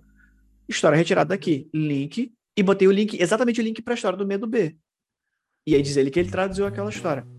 O cara veio puto comigo, tipo assim, me dando esporro, porque eu gravei a história dele. É, eu falei. Uma... Eu falei, velho, eu, eu, eu, eu, acho que eu não tô entendendo direito. Você tá me dizendo que a história é sua e eu te devo alguma coisa? Mano, se o dono da história quiser, eu dou o dinheiro todo para ele. Todo, todo o dono da história, que foi o cara que escreveu. Tradução é tradução, escrever é escrever. Nunca tive problema nenhum com isso, tá ligado? Falei, eu falei, mano, eu não vou, eu não vou responder esse cara, tá ligado? Aí passou algum tempo, ele viu outra história que essa eu traduzi, eu traduzi, mas ele tinha traduzido, então tem a tradução dele e a minha. Só que ele gravou essa história. E eu gravei depois. Aí ele falou: "Você gravou minha história de novo". Aí eu falei, ah, ah, por que você não me falou antes? Pera aí, toma aqui o bloco, pá. E bloqueei tudo e falei, ah, mano, eu não tenho. Eu, é, tipo essa parada aí, eu não tenho paciência pra, esse, pra, essas paradas, não, mano. Aqui no Rio de Janeiro, o pau canta firme, tá ligado? Aqui a rapaziada não tem paciência pra esses bagulho. Então, assim, eu, quando surgem essas confusões, mano, principalmente porque era o que eu tava falando com você. Na época eu te falei isso, que essa briga de internet é complicada, porque você mora numa cidade, ele mora na outra da onde eu cresci, se eu tenho um problema, eu vou na casa do cara cobrar. Fulano, como é que é que você falou o quê? O que, que, que é que você falou que eu fiz? O que, que é que você falou que eu, que eu tô fazendo? Na época, inclusive, alguém veio me perguntar, mano, o que, que você acha dessa treta aí dos dois? A minha resposta foi, mano, vê o vídeo de um, vê o vídeo de outro. Vendo os dois vídeos, você vai ver quem tá apresentando fatos e quem tá enrolando. Tá ligado? Você chegou lá no seu vídeo, você explicou, ó, foi ele por causa disso e disso e disso, eu tenho essa e essa prova, essa essa prova. E ele dizia: Ah, eu tenho um áudio aqui dele falando que ia me bater. E aí, isso prova o quê, tá ligado? Até porque, tecnicamente, se for você mesmo, né? Bem que merecia. É. Aí, aí, não, aí ele veio me cobrar que eu não fiquei do lado dele. Aí eu falei, ah, meu irmão, vai tomar no cu, porra, não vou ficar do lado de ninguém. Eu já tô sendo bom, porque eu devia estar do lado do Sigma. Eu já devia ter feito um vídeo falando que você é um puta de um cuzão. Mas eu tô me abstendo, porque eu não tenho nada a ver com essa treta. Eu vou, eu vou me sentir metendo o bedelho onde o BO não é meu. Tá ligado? Eu só falei, eu dei a dica. E falei, e estou te falando aqui. Foi você mesmo que hackeou o canal do cara. Foi você que deletou o canal do cara. Mas eu tenho uma conversa. Falei, falei assim, cara, eu enfia no cu a conversa. Eu não quero conversa. É o seguinte: o Sigma apresentou essa, essa, essa e essa prova. Eu quero que você vá lá e desminta ele. Se você admitir ele hoje, eu faço um vídeo hoje te defendendo. Porque o Sigma vai estar sendo injusto. Do contrário, não venha falar comigo para falar que o Sigma falou A. Ai, mas o Sigma, o Sigma falou do meu pai. Legal. Concordo, tá errado. E aí, isso prova o quê? Isso não prova nada. Isso continua sendo você que fez a, a sacanagem com o cara. Entendeu? Eu falei, não venha falar comigo se não for para demonstrar que o Sigma tá mentindo e que não foi você que derrubou o canal do cara. Nunca mais veio falar comigo. Só veio falar comigo dois anos depois para querer me cobrar porque eu narrei uma história, tá ligado? Essa é a parada que me é, deixa bolado ele é bem tóxico em relação a isso. Teve uma época que eu tive uma treta com o Ambu, que aí a gente se resolveu. Aí quando uhum. eu comecei essa amizade com ele, ele já tinha algum problema assim com o Ambu e, tipo, ele foi colocando lenha na fogueira para eu ter ódio do Ambu também, tá ligado? E eu fui abraçando Sim. isso porque ele estava tão próximo assim, a gente, Sim. eu e ele criou uma coisa assim contra um Ambu, assim, internamente entre eu e ele. E eu já conversei, desculpa até te interromper, mas eu, eu conversei com o Ambu sobre essa parada aí depois, e basicamente era isso, é a mesma coisa que ele fez com todos os canais, tá ligado? Eu Teve, cara, é que são tantas histórias bizarras, tá ligado? Eu fui fazer uma live e aí coincidiu de que a live ia ser tipo com 30 minutos de diferença. A live que eu tava fazendo com a live que ele tava fazendo. Aí ele falou assim: pô, a gente vai fazer a live no mesmo horário. É, e aí, se vira, faz a tua que eu faço, o problema é teu. Não, pô, mas a gente podia fazer junto. Eu falei, ah, beleza, maneiro, né? Eu, nessa época aí, não era tipo igual hoje que a galera fica milionária. A live era só pra se divertir. Não tinha donate, não tinha nada. Você não ganhava, você ganhava zero dinheiro com live. Então, assim, quem fazia live era só pra se divertir mesmo. E, tá bom, beleza. É. Você, assim, como eu acho que o meu público é maior, em vez de fazer no seu, a gente pode fazer no meu, eu inocente, né? E eu já divulgo o canal, o canal de vocês lá e tal. Aí, beleza. Fizemos uma live e tal. Passa-se algum tempo, e aí, mano, qual, como é que vai ser a live hoje? Nossa. Como assim live Já nossa, que... mano? Você é doido? O tempo todo assim de. Sabe, querendo se intrometer no trabalho das pessoas, sabe? Expansivo. É. Ah, mano. Que, foi, foi essa parada que ele fez com o Ambu e o Ambu deu um corte nele, e aí ficou bolado. Foi. Essa coisa de história também. Meio chato também. Tipo, um monte de história assim que na época realmente ele ele ele me ajudava a traduzir, eu falava, mano, traduz da metade para baixo, eu traduzo a primeira parte. Uhum. Aí então, quando ele fez o vídeo para me atacar, eu falei, não, eu traduzi um monte de coisa do Sigma, não sei o que, não sei o que, e nunca me agradeceu. Sendo que ele participava do vídeo, participava da live, eu divulgava Sim. ele. Mano, eu lembro disso. Eu lembro eu disso. Posso divulgar. Se a pessoa vai se inscrever ou não, é outros 500, mas ele se achava muito. Sim. Não sei, tipo você nem, você nem dá bola mais pra esse tema. Mas... É, já pegando essa, essa, esse tema polêmico aí, essa treta que você teve com o Ambu, que inclusive eu até falei com o Ambu, mas muito rapidamente sobre isso, né? Sei que vocês se resolveram. Mas foi por quê? Por causa disso? Por causa de história? Foi, foi o quê? Cara, não me lembro, acho que foi por causa de história, sim. Foi porque teve uma época onde. Vai, se o. Quem faz o vídeo, quem faz o roteiro do vídeo de creepypasta é o autor que escreveu ou quem traduziu certo? Aí o que acontecia? Eu postava umas histórias lá no blog, aí o Ambu uhum. ia lá, narrava, beleza, só que não colocava o link, não colocava a descrição, não falava. Uhum. E teve uma época que eu tava sem computador, não, tava sem internet, eu ia pra Lan House pra pegar a história, pra traduzir para casa. Aí eu falava. Aí o que acontece? Eu traduzi umas. Foi qual? O jogo do, o jogo do diabo. É, foi o jogo do diabo. Que é uma puta traduzi... história longa pra caré. Uhum. Aí quando eu traduzi essa história, ele, depois ele foi lá e postou, divulgando a chip art, não sei o quê. Mano, eu tô com uma dificuldade aqui para fazer meus vídeos e ele tá ganhando um monte de coisa aí com. Tipo, pra, pra, pra tradução. Ah, mas você não escreveu, você não.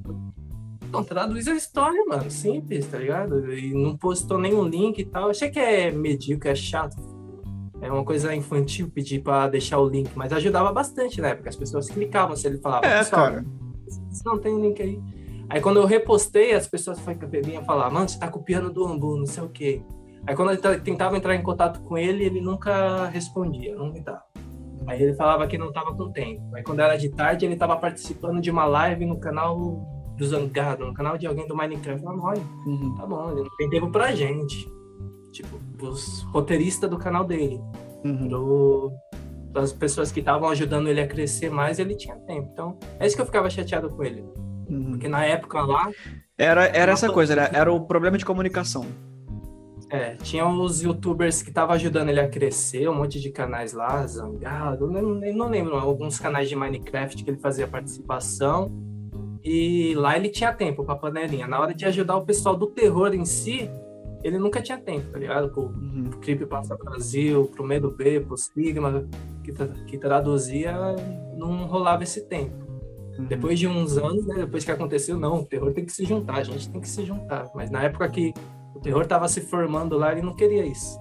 Então, Mas vocês se resolveram já nessa época ou depois? Foi, naquela época mesmo.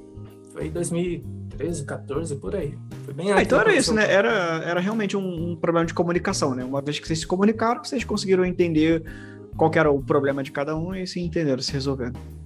E se, se resolveu. Depois eu não, não liguei mais que ele pegasse minha história e colocava lá o link. Coloca lá o link do meu blog lá. Ajuda. É, às vezes vem uma ou duas pessoas por vídeo, assim, que pô, já é um público. Na época a gente queria crescer, era difícil, ajudava bastante. Aí, tipo, uhum. Pra falar da art, pra falar do patrocinador, pra falar não sei o que, que tava colocando dinheiro lá para ele fazer vídeo, ele fazia. O roteirista que criou o conteúdo para ele fazer o vídeo, zero reconhecimento. Só isso que eu ficava chateado. Mas depois dessa, dessa resolução aí, vocês chegaram a produzir alguma coisa juntos? Sim, depois a gente gravou algumas histórias junto. Eu mandei histórias para ele. Falei, mano, não precisa de nada. Mandei a série da Casa Sem Fim, que ele postou no canal dele, hum. parte 2, 3, tudo hum. lá. Eu mandei para ele. Algumas histórias da Deep Web. Tudo. Mano, pode gravar aí, não sei o quê. Depois ele deu um espaço até para eu mandar uma história no canal dele e tudo. Então não teve é. conflito rápido. Assim, foi uma coisa que resolveu rápido. Depois a gente ficava meio só com o pé atrás, mano, você pegou a história de novo e não colocou crédito. Mas eu não vou brigar dessa vez, não. Deixa. Não vale. vou deixar isso pela amizade. É, vai. Eu não sou autor, não posso discutir por uma coisa que não é minha. É. Mas dá pra entender, eu acho que, pelo que eu conversei com o Ambu depois, eu acho que ele, ele entendeu uh, essa época aí, ele entendeu a demanda que a galera tinha a respeito dele, os problemas que o pessoal tinha e Acho que ele entendeu. Sabe? Na época parecia que ele não queria que tivesse mais terror. É, era, essa era a impressão que dava. Uhum. Que só podia ter ele de terror. Tipo, por mais que ele colocasse às vezes na descrição, assim, ele não dava o suporte, não queria abraçar a comunidade de terror na época. Até entendo, uhum. era assim, por assim dizer.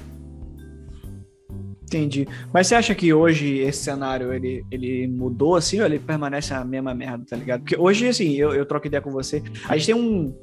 De certa forma, né? Inclusive, esse podcast aqui, ele tem essa premissa aqui. A ideia é, é não é chamar o Sigma, o Ambu e acabou. É, se você tiver um papo interessante, não importa se o canal tem 10 inscritos, a ideia, o negócio é o papo ser legal, é ter algo para falar, tá ligado? E a, eu, eu, queria muito fazer isso, um projeto onde eu pudesse expandir a comunidade de terror e que as pessoas pudessem ter como referência de, pô, vou conhecer produtos novos, tá ligado? E assim, hoje tem eu, você, o Dark não produz mais, mas a gente ainda troca ideia. Existe essa. Então, existe essa network acontecendo. Você acha que isso como você acha que pode melhorar isso aí? O que, que, que pode ser feito? Oh, eu acho, por exemplo, antigamente tinha uma, uma comunidade pequena, de uns 5, 6 youtubers que faziam terror. Hoje acho que tem mais de 30. Tem uhum. bem mais ainda, tipo, grande já, que produz terror. Então, essa aproximação igual a gente queria antigamente, eu acho que nunca vai acontecer. Que antigamente tinha as panelinhas que se ajudavam e todo mundo crescia uhum. junto. Acho que hoje já não é uma realidade para os tempos atuais. Cada um quer crescer da sua forma e não acho nenhum problema nisso, tá vendo? Então, é legal esse espaço. Tipo, aqui vim daqui a pouco virar o cast, ter uma, menina é. Esqueci o nome dela agora. Ela conta umas coisas de mistério e às vezes coisas de. Fala bastante de alienígena, essas coisas, que seria legal trazer pra cá, que mudou bastante.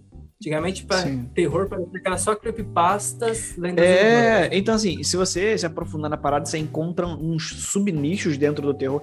Tem o cara que fala das teorias de conspiração, tem o cara aqui do SCP, tem o cara aqui do, da creepypasta, aí você vai encontrar o cara das lendas, das curiosidades. E você tem uns retardados que nem eu, que faz vídeo de qualquer besteira que encontra pela frente. Essas vezes são muito bons, que é isso. Pessoal ah, de exploração.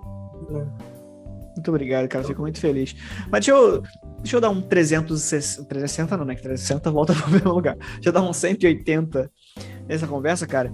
O que, que você curte fora do terror? Tipo, o que, que você consome de comédia, ficção científica? Ah, mano. Uma vez você perguntou do Discord, você ficou chateado com a minha resposta, né? Que eu falei que eu assisto muito stand-up. Mas é isso, de comédia. stand-up? Comédia, stand-up, óbvio. Gente, é sogra é fogo, né? Tá vendo minha sogra aqui? Vocês acreditam que a minha sogra botou feijão no pote de sorvete? Ah, gente. Eu gosto bastante de, de série de comédia. The Office, How I Met Your Mother, Friends, The Brooklyn Nine-Nine. De filme... Você curte um, curte um sitcom, então? Essas comédias assim de, de, de cenário. Aham, de terror não é minha meu gênero favorito para eu assistir. Série, hum. filme. Eu gosto de vários filmes de terror, mas não é minha, meu favorito. Realmente é comédia, suspense, aquele policial estilo CSI. Série. Hum, mais focado em investigação e tal. Serial killer, eles querem descobrir quem é o assassino. Eu gosto bastante dessas, dessas coisas assim. Ação ação, eu gosto bastante. Essa semana eu assisti um filme que eu uh, nunca tinha visto, que era tão um pouco mais. Não é tão antigo, acho que 2014, eu acho. De ação, cara, que o Rambo, Sylvester Stallone, é pago pra fugir das cadeias. Você já viu esse, vídeo, esse filme? Ah, eu sei, que acho que até com o Schwarzenegger também, né? Também é. Mano, que filme bom, Aí me deu um, bom pra caralho. um negócio vontade de assistir um monte de filme de ação. Eu fiquei assistindo, eu gosto bastante. John Wick, John Wick? John Wick. Porra, John Wick é muito bom, cara. John Wick é muito bom, sabe? Aí agora, de terror. De terror é pouco, sabe? Tem. Eu gosto bastante, sei lá. A Arte do Demônio, não sei se você já assistiu o um filme tailandês. A Arte, Arte do, do Demônio. Demônio. Acho que não. Muito bom. Você tem. Você tem vontade de produzir alguma coisa fora do terror? stand-up. Você se vê fazendo um stand-up. E aí, galera? Hoje eu vou falar de minha esposa. Eu me vejo fazendo stand-up macabro, estilo, não humor negro, uma coisa, como se fosse um humor negro, mas uma coisa que o cara fala das Mil e uma piadas não... para apodrecer a sua alma. É, uma coisa, tipo, como se fosse falar de humor negro, mas não humor de, rindo do, de acidente, mas eu acho que é um tabu ainda para as pessoas hoje em dia. Você cancelado fácil. Não entendi. Como assim? Como assim rindo bastante? Ah, por exemplo, fazer uma Não, piada sobre, sobre pedofilia. Ah, sim, ah, entendi. Isso é. Isso é... Infelizmente. Chega a ser um humor negro, mas não, é, não sei se é isso que eu considero. É porque, tipo, um... você. Meu Deus, que medo. A comédia aqui no Brasil ele tem esse negócio, né? Que, oh, infelizmente, o brasileiro ele demorou para entender que se o cara não tá de maquiagem, não quer dizer que ele tá falando o que ele acha, tá ligado? Porque se eu boto, sei lá, o Sigma, tá ligado? Com um chifrinho, falar assim, gente, é a piada de pedofilia. Todo mundo vai rir, tá ligado? Mas se for o Renan, de cara limpa, fazendo a piada, Aí ela fala, ah, olha esse cara aí, é pedófilo, tá ligado? Eu sempre falo isso, cara. Eu acho que a comédia e o terror, eles eh, eh, são gêneros muito parecidos. Geralmente, eu também, meus gêneros favoritos são terror e comédia. E é muito comum isso. Você pega a maior parte dos comediantes, cara, assistem tudo terror. Rogério Vilela, Léo Lins, é uma galera ligada pra caralho ao terror. Sacou? E eu, eu acho que são, são gêneros que se comunicam, são gêneros de impacto.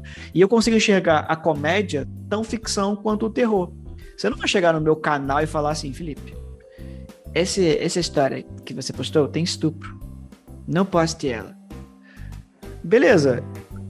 é por, é por esse motivo que eu não me sinto confortável para dizer que o cara não pode fazer uma piada que tem o estupro como tema, tá ligado? Eu acho que tudo deve ser feito com responsabilidade, tudo deve ser feito. É... Eu acho que a piada, quando ela é bem feita, ela é uma piada, ela não deixa dúvida que é uma piada, tá ligado? A mesma coisa com a ficção. Tem histórias, tem filmes que você assiste, por exemplo, você pega aí, tem filme do Roman Polanski, que é um puta de um pedófilo, estuprador, que tem lá o estuprador amigão da galera, sabe qual é? Você fala, ah, esquisito isso aqui, fica... sou esquisito. E você percebe que tem uma coisa ali. Eu acho que a comédia, assim, quando a comédia é bem feita, você pode falar do que você quiser, do tema que você quiser. Mas se você fizer bem feito, a galera vai entender que você tá fazendo uma piada, tá ligado? Mas se realmente. É, é, é porque você consome isso, ou você realmente consegue se enxergar num futuro produzindo comédia ou algo do tipo? É que às vezes eu fico imaginando as histórias assim que eu conto, por exemplo. Eu penso, mano, será que dá pra ser engraçado uma pessoa decapitada? Será que dá pra ser engraçado, sei lá, alguém sofrendo de depressão? Dá pra ser engraçado contando esses assuntos, tá ligado? É isso que, às vezes eu penso em. Aí, tá vendo? É isso que eu falo. Aí o cara fala isso e depois reclama que é expulso da igreja. É isso que eu não entendo. Cara, sabe o que você tem que assistir? Eu vou te dar uma dica de série pra você assistir. It's Always Sunny in Philadelphia. Já viu essa série? Cara, procura It's Always Sunny in Philadelphia. Eu vou te mandar depois no WhatsApp. É, é sempre ensolarado na Filadélfia, em inglês. It's Always Sunny in Philadelphia. Cara, é uma série que, assim, não importa o tema que você pensar, pode pensar no tema mais pesado que você conseguir imaginar. Tem um episódio fazendo piada com isso. A primeira temporada, tipo assim, o primeiro episódio é sobre racismo, o segundo é sobre aborto, o terceiro é sobre câncer. É tipo desse nível assim. Só que o negócio é tão bem feito que do mais direitista psicopata até o mais esquerdista chato, cagador de regra, ninguém consegue acusar os caras de serem aquilo, porque o negócio é muito bem feito. A piada é muito bem estruturada, sabe? E é muito bom também porque eles miram em todo mundo. Tipo, nesse episódio do aborto, é isso. É um, um, um do, é, são, é um grupo de amigos que tem um bar. E é isso. Eles são os piores seres humanos da face da Terra. São as pessoas mais mau caráter que você vai encontrar na sua vida. E a, a, a série é isso. É você acompanhando o dia a dia de pessoas mau caráter. Pessoas horríveis e rindo do quão horríveis elas são um dos amigos, uma mulher aparece, ele transou com essa mulher há muitos anos, a mulher teve um filho e nunca contou. E a mulher aparece com um filho para ele assumir a criança. E aí e eles aproveitam isso para discutir. Que tem até esse momento que o cara fala assim: Nossa, se eu tivesse naquela época, se eu pudesse voltar no tempo e estar tá do lado dela nesse momento. Ah, por quê? Porque você ia cuidar da criança? Não, porque eu ia pagar um aborto para ela. E aí surge essa discussão de tem um que diz que a vida é sagrada porque Deus criou a vida, e aí, tipo, mete piada sacaneando esse cara. E tem também a feminista que diz pode abortar sim porque o corpo é meu. E toma piada sobre isso também. Então, assim, sobra piada para todo mundo, em todos os episódios. E eu fiquei me questionando isso, mano, mas será que tem algum assunto que não dá pra fazer piada? E eu lembro que nessa época eu pensei, mano, não dá pra você fazer piada com depressão, tá ligado? É, é meio pesado, suicídio, essas paradas assim. Os caras têm uns 4 a 5 episódios só sobre isso. Só sobre suicídio, depressão, pedofilia. É, tem... é muito bom, cara. O que eu tinha dito, acho que não seria nem escrever um texto de stand-up, mas escrever um texto assim, que fosse engraçado, talvez não para contar em público, mas se você lesse uhum. transformar em um episódio, seria Sim. engraçado. Né? Sim. Agora eu tô fazendo teatro, eu tô escrevendo uma, uma história do que é o não seria o jogo do celular 3, mas seria uhum. basicamente a história do jogo do celular recontada, só que só de diálogo, como se fosse para teatro, essas coisas. Uhum. Aí eu quero colocar umas coisas totalmente diferentes de dar risada de tráfico de pessoas, tá? transformar uma Maneiro. coisa natural também. É, no caso seria o, jogo do celular, mas que tivesse vários episódios, várias pessoas que passaram, passaram pela experiência de jogá-lo. Sim. Eu fico pensando exatamente como pode ser engraçado e também aterrorizante.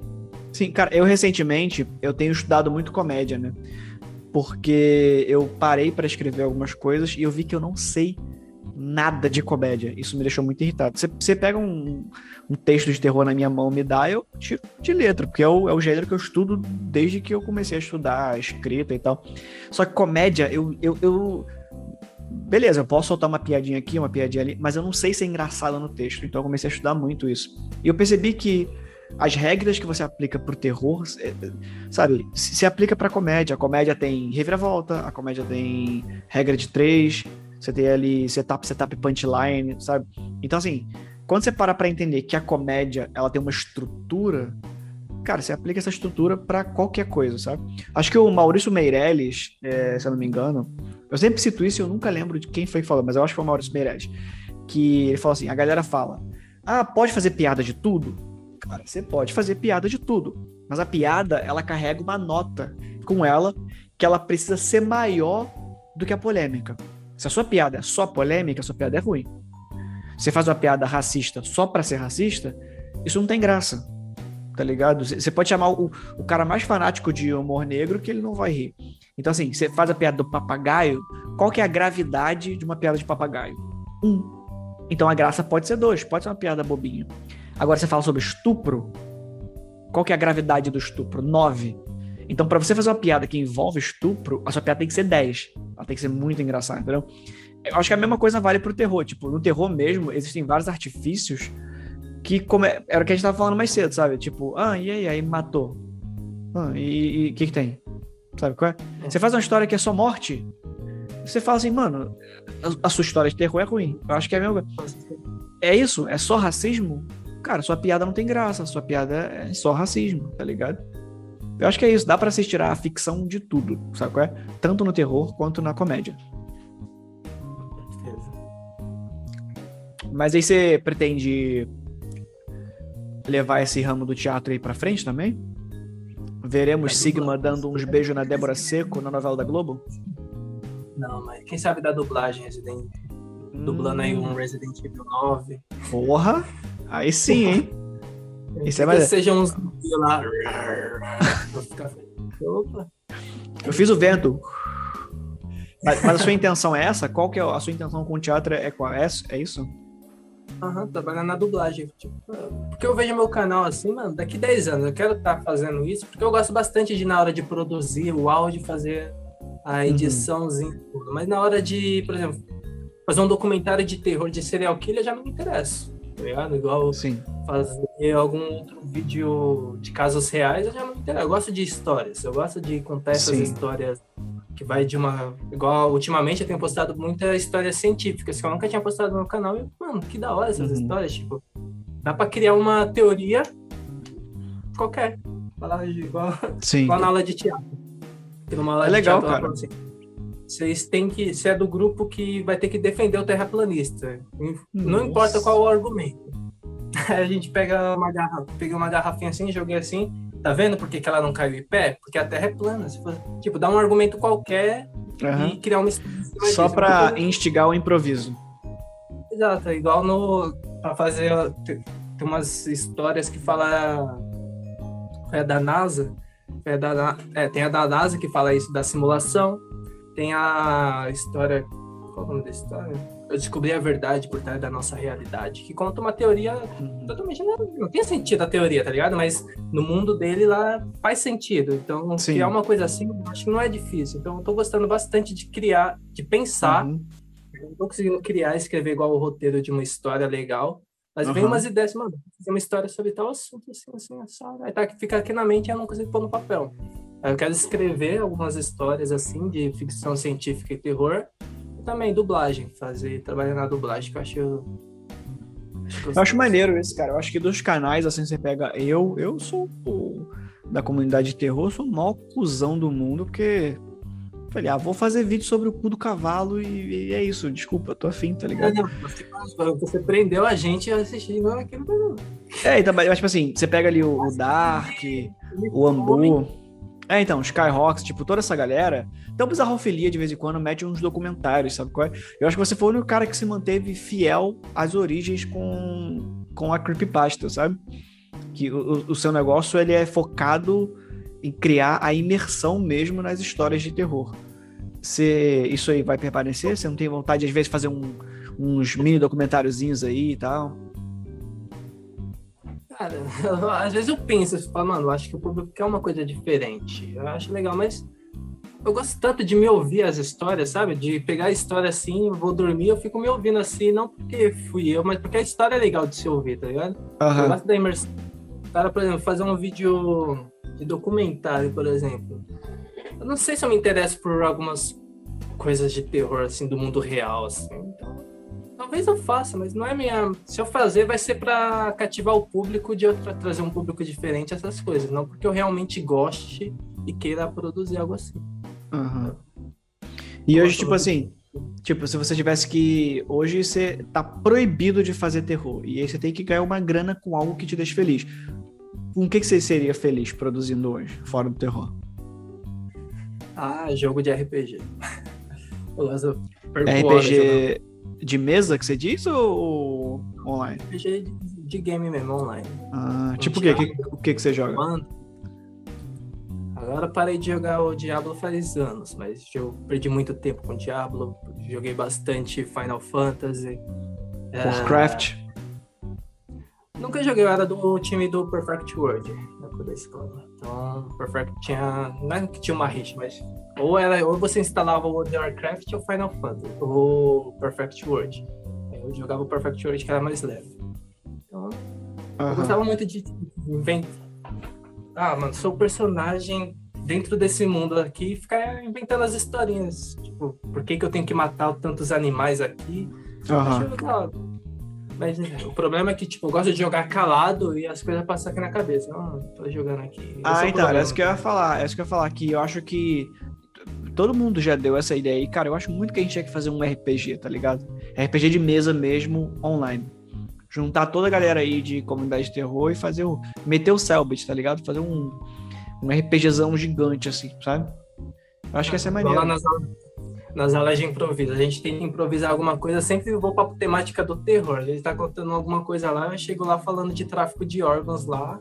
Tipo, a história muda completamente porque eu coloquei um assunto de terror lá. Agora, se juntar todo mundo de terror, falar, vamos improvisar aqui, vamos criar nosso RPG, nossa historinha. Aham. Divertido. É maneiro, cara. A gente, tem que, a gente tem que fazer esse projeto aí.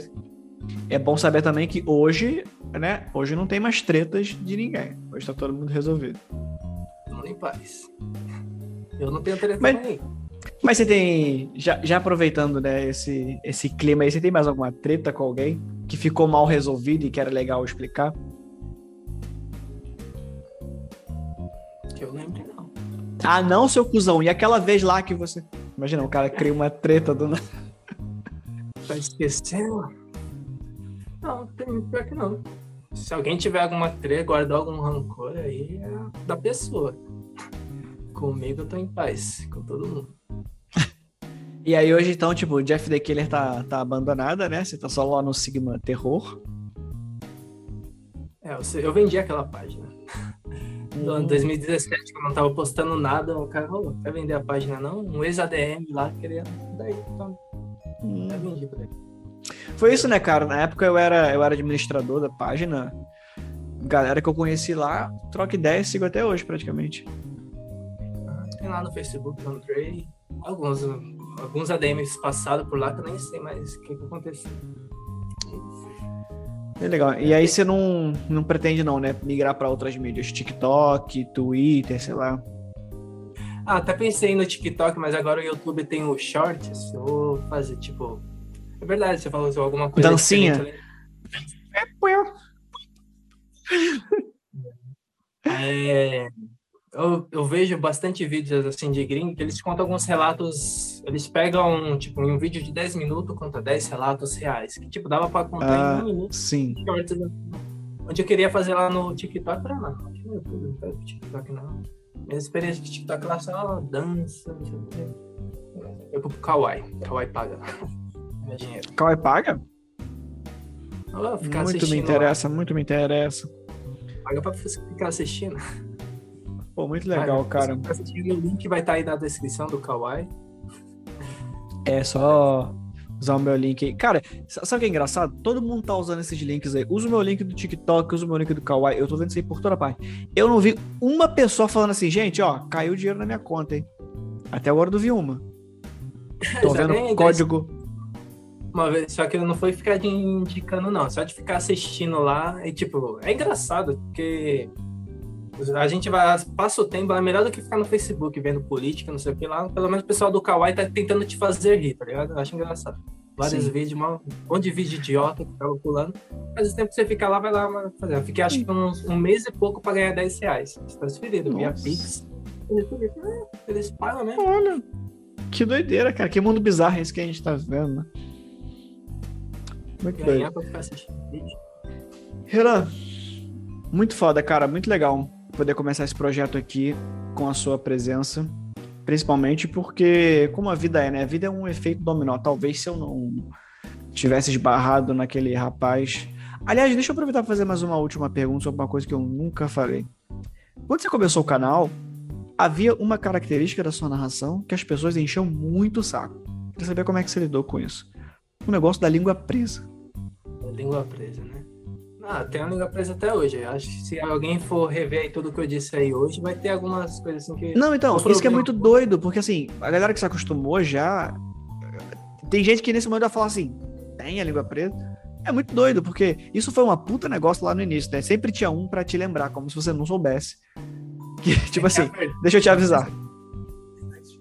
Que a verdade mesmo, eu acho que eu nunca tive a língua presa. Foi mais vício de linguagem de falar errado mesmo. Eu tinha dificuldade em falar. Tem pessoas que têm realmente a língua presa que não conseguem, tem que fazer operação para conseguir fa- falar o som do R. Eu Aham. sempre soube fa- falar o som do R, só que acontecia. Sei lá, tinha, a minha língua tinha uma preguiça que fala- falar o L ficava mais fácil. Minha língua tinha uma preguiça. Então, tem um vício de linguagem. Aí, quando o pessoal começou a encher muito o saco, aí eu realmente comecei a me policiar mais. Aí foi a... minha vida, se não fosse o canal, a vida inteira eu ia falar cérebro, porque para mim era cérebro, não era cérebro. Entendeu? Então, o pessoal me ensinou bastante. Meu problema mais agora na leitura é nos plurais. Então, não é um erro de língua presa, é erro- é de linguagem mesmo. Na hora de falar plu- plurais, eu Sou o Danilo Gentili de 2014, né? Hoje, hoje tá muito melhor, não, mas. Cara, é isso. O importante é. Só, só o fato de você falar o Danilo Gentili 2014, é isso, né? Um dia você vai, você vai olhar pra trás e vai falar que você é o Sigma de 2020. O importante é isso, evoluir. Cara, muito bom. Eu queria muito que esse primeiro episódio fosse com você, justamente porque é, esse projeto tá acontecendo porque se iniciou lá atrás, que eu esbarrei no, no tal do Sigma e falei, que legal, vou fazer isso aí também. Muito legal, cara. A gente. Bom, bom poder trocar essa ideia e relembrar os tempos que a gente era só um, um bando de moleque idiota falando. Ah, vou ler história de terror aqui porque eu sou um. Uh, eu sou um gênio, cara. E hoje, tanto tempo depois, tá aqui a gente fazendo a mesma coisa e levando isso muito mais a sério do que a gente levava quando a gente fazia brincando. Muito legal isso, cara. Legal, Muito obrigado. Legal essa caminhada aí, ver tudo que você mudou também, que antigamente só era terror. Aí você faz uns documentários da hora. Aquela. Como é aquela, aquele vídeo que você ensina as palavras? Qual é aquela série? Etimologia?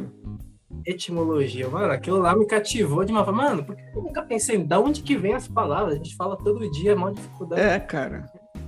Hum, Em breve vai, vai sair mais episódios aí. Então, quem quiser te seguir, né? Pra quem falar assim, caraca, olha só que legal o Sigma. É, sempre acontece isso, né? A galera às vezes, me vê pela internet e fala, caraca, o Felipe, eu seguia muito você em 2014. Pra quem tiver perdido no tempo aí, loucão, não sabe quem é o Sigma, não tá ligado? Seu Sigma é canal assim, era um branco emo. Mas eu- um monte de gente falava que achava que eu era um branco emo. Nossa. É, a gente deu sorte de gravar isso aqui agora com Sigma não está mais com dreads azuis loucões fazendo trap music. Ah, essa semana- eu gosto de usar uns dread cabelão. Yo, bro. Muito bom. É isso, cara. Muito obrigado pela sua participação. Então vão lá, o- todos os links vão estar aqui na descrição. Sigam lá o Sigma. É, o- os- o- é, o- as músicas que você faz tem um canal só pra isso também, né? Six End, Seis Six End. 6 Não, não Six precisa End. não- As músicas não são tão boas assim. É boa assim. Pode ir lá e comenta assim: puta que pariu, que música boa, hein? Essa música é demais. O Felipe tinha toda a razão, essa música é maravilhosa. O link vai estar aqui na descrição. Vai lá agora e comenta exatamente isso que eu falei nas músicas do Sigma lá. Sigma não, Six End. Mas assim, brincadeiras à parte é muito legal mesmo. Inclusive, deixa eu deixar a promessa aqui, né? A gente ficou de fazer uma música junto. Eu também faço uns raps, tá ligado? A minha pegada é muito mais boom bap. Eu sou. Uh, eu sou Racionais. Tá ligado? Uma, você, escreveu um, você escreveu uma vez um, sei o que, eu vou arrancar a língua presa do Sigma do, no seu rap. mano. Bons tempos, né? Bons tempos. Então fica a promessa aí, ó. Pode, pode cobrar. medo? Eu fiquei pensando qual que seria meu maior medo. Eu lembrei de você também num vídeo seu antigo, que você falou que você tinha um medo de panela de pressão. Você lembra? E esse medo, eu mantenho isso até hoje. Medo de panela de pressão. Foi um perguntas e respostas que você fez no canal. Foi, cara. Eu tenho medo até hoje. Tem, tem gente que. Dessa época pra cá, a galera acha que é piada. Isso não é piada. Eu não como. Se alguém não fizer feijão, eu não como. Eu não, eu não ligo pra feijão. Tá ligado? Comendo Esses dias enlatado. mesmo. Esses dias minha, minha namorada fez feijão. E aí. Ficou lá. E aí eu queria comer feijão. Eu perguntei 15 vezes, cara, essa panela já está sem pressão? Eu vou abrir a panela pra pegar feijão. Está sem pressão? Vai lá e abre ela pra mim rapidão, antes de eu, de eu pegar o feijão. Não consigo, cara. Você vê que medo é um negócio irracional. Então vão lá, sigam o Sigma. Sigma, sigam. si- É difícil falar isso, não. Trava a língua. Sigam Sigma. Sigam Sigma. Sigam Sigma. E o canal de trap dele lá também. Vai lá e já falei. Vai em todas as músicas, deixa seu like comenta. Puxa vida, como o Felipe fez uma ótima recomendação de música. E em breve, já, eu já vou deixar a Mas promessa. nas suas- próximas recomendações, ninguém vai se acreditar mais. pai. É claro que vai. Até porque vou deixar aqui a recomendação, a, a promessa e a cobrança. Bora fazer uma música junto. Vocês vão ver. Nos próximos meses vai, vai sair alguma coisa aí. A gente tem que fazer esse, esse projeto junto. Falou? Valeu, Renan. Muito obrigado por poder trocar esse papo com o Sigma e com o Renan também, que é muito importante trocar ideia com, com a pessoa por trás do personagem e da voz macabra que fala. Você vê que a gente não. A gente não é doido, né? A gente não fica, oi, eu vou sacrificar a criança. Menos o, o Sigma, que é meio dodói da cabeça, né? Que vai lá, tatua bafomê no braço. Ele é, ó, hum, doidão, gente. Cruz invertida, vai comendo braço. É, esse cara.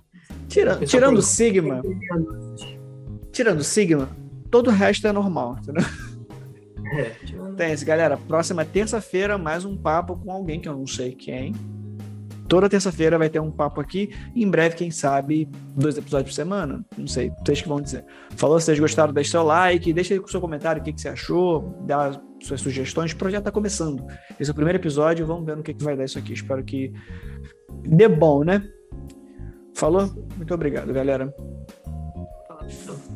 Fui.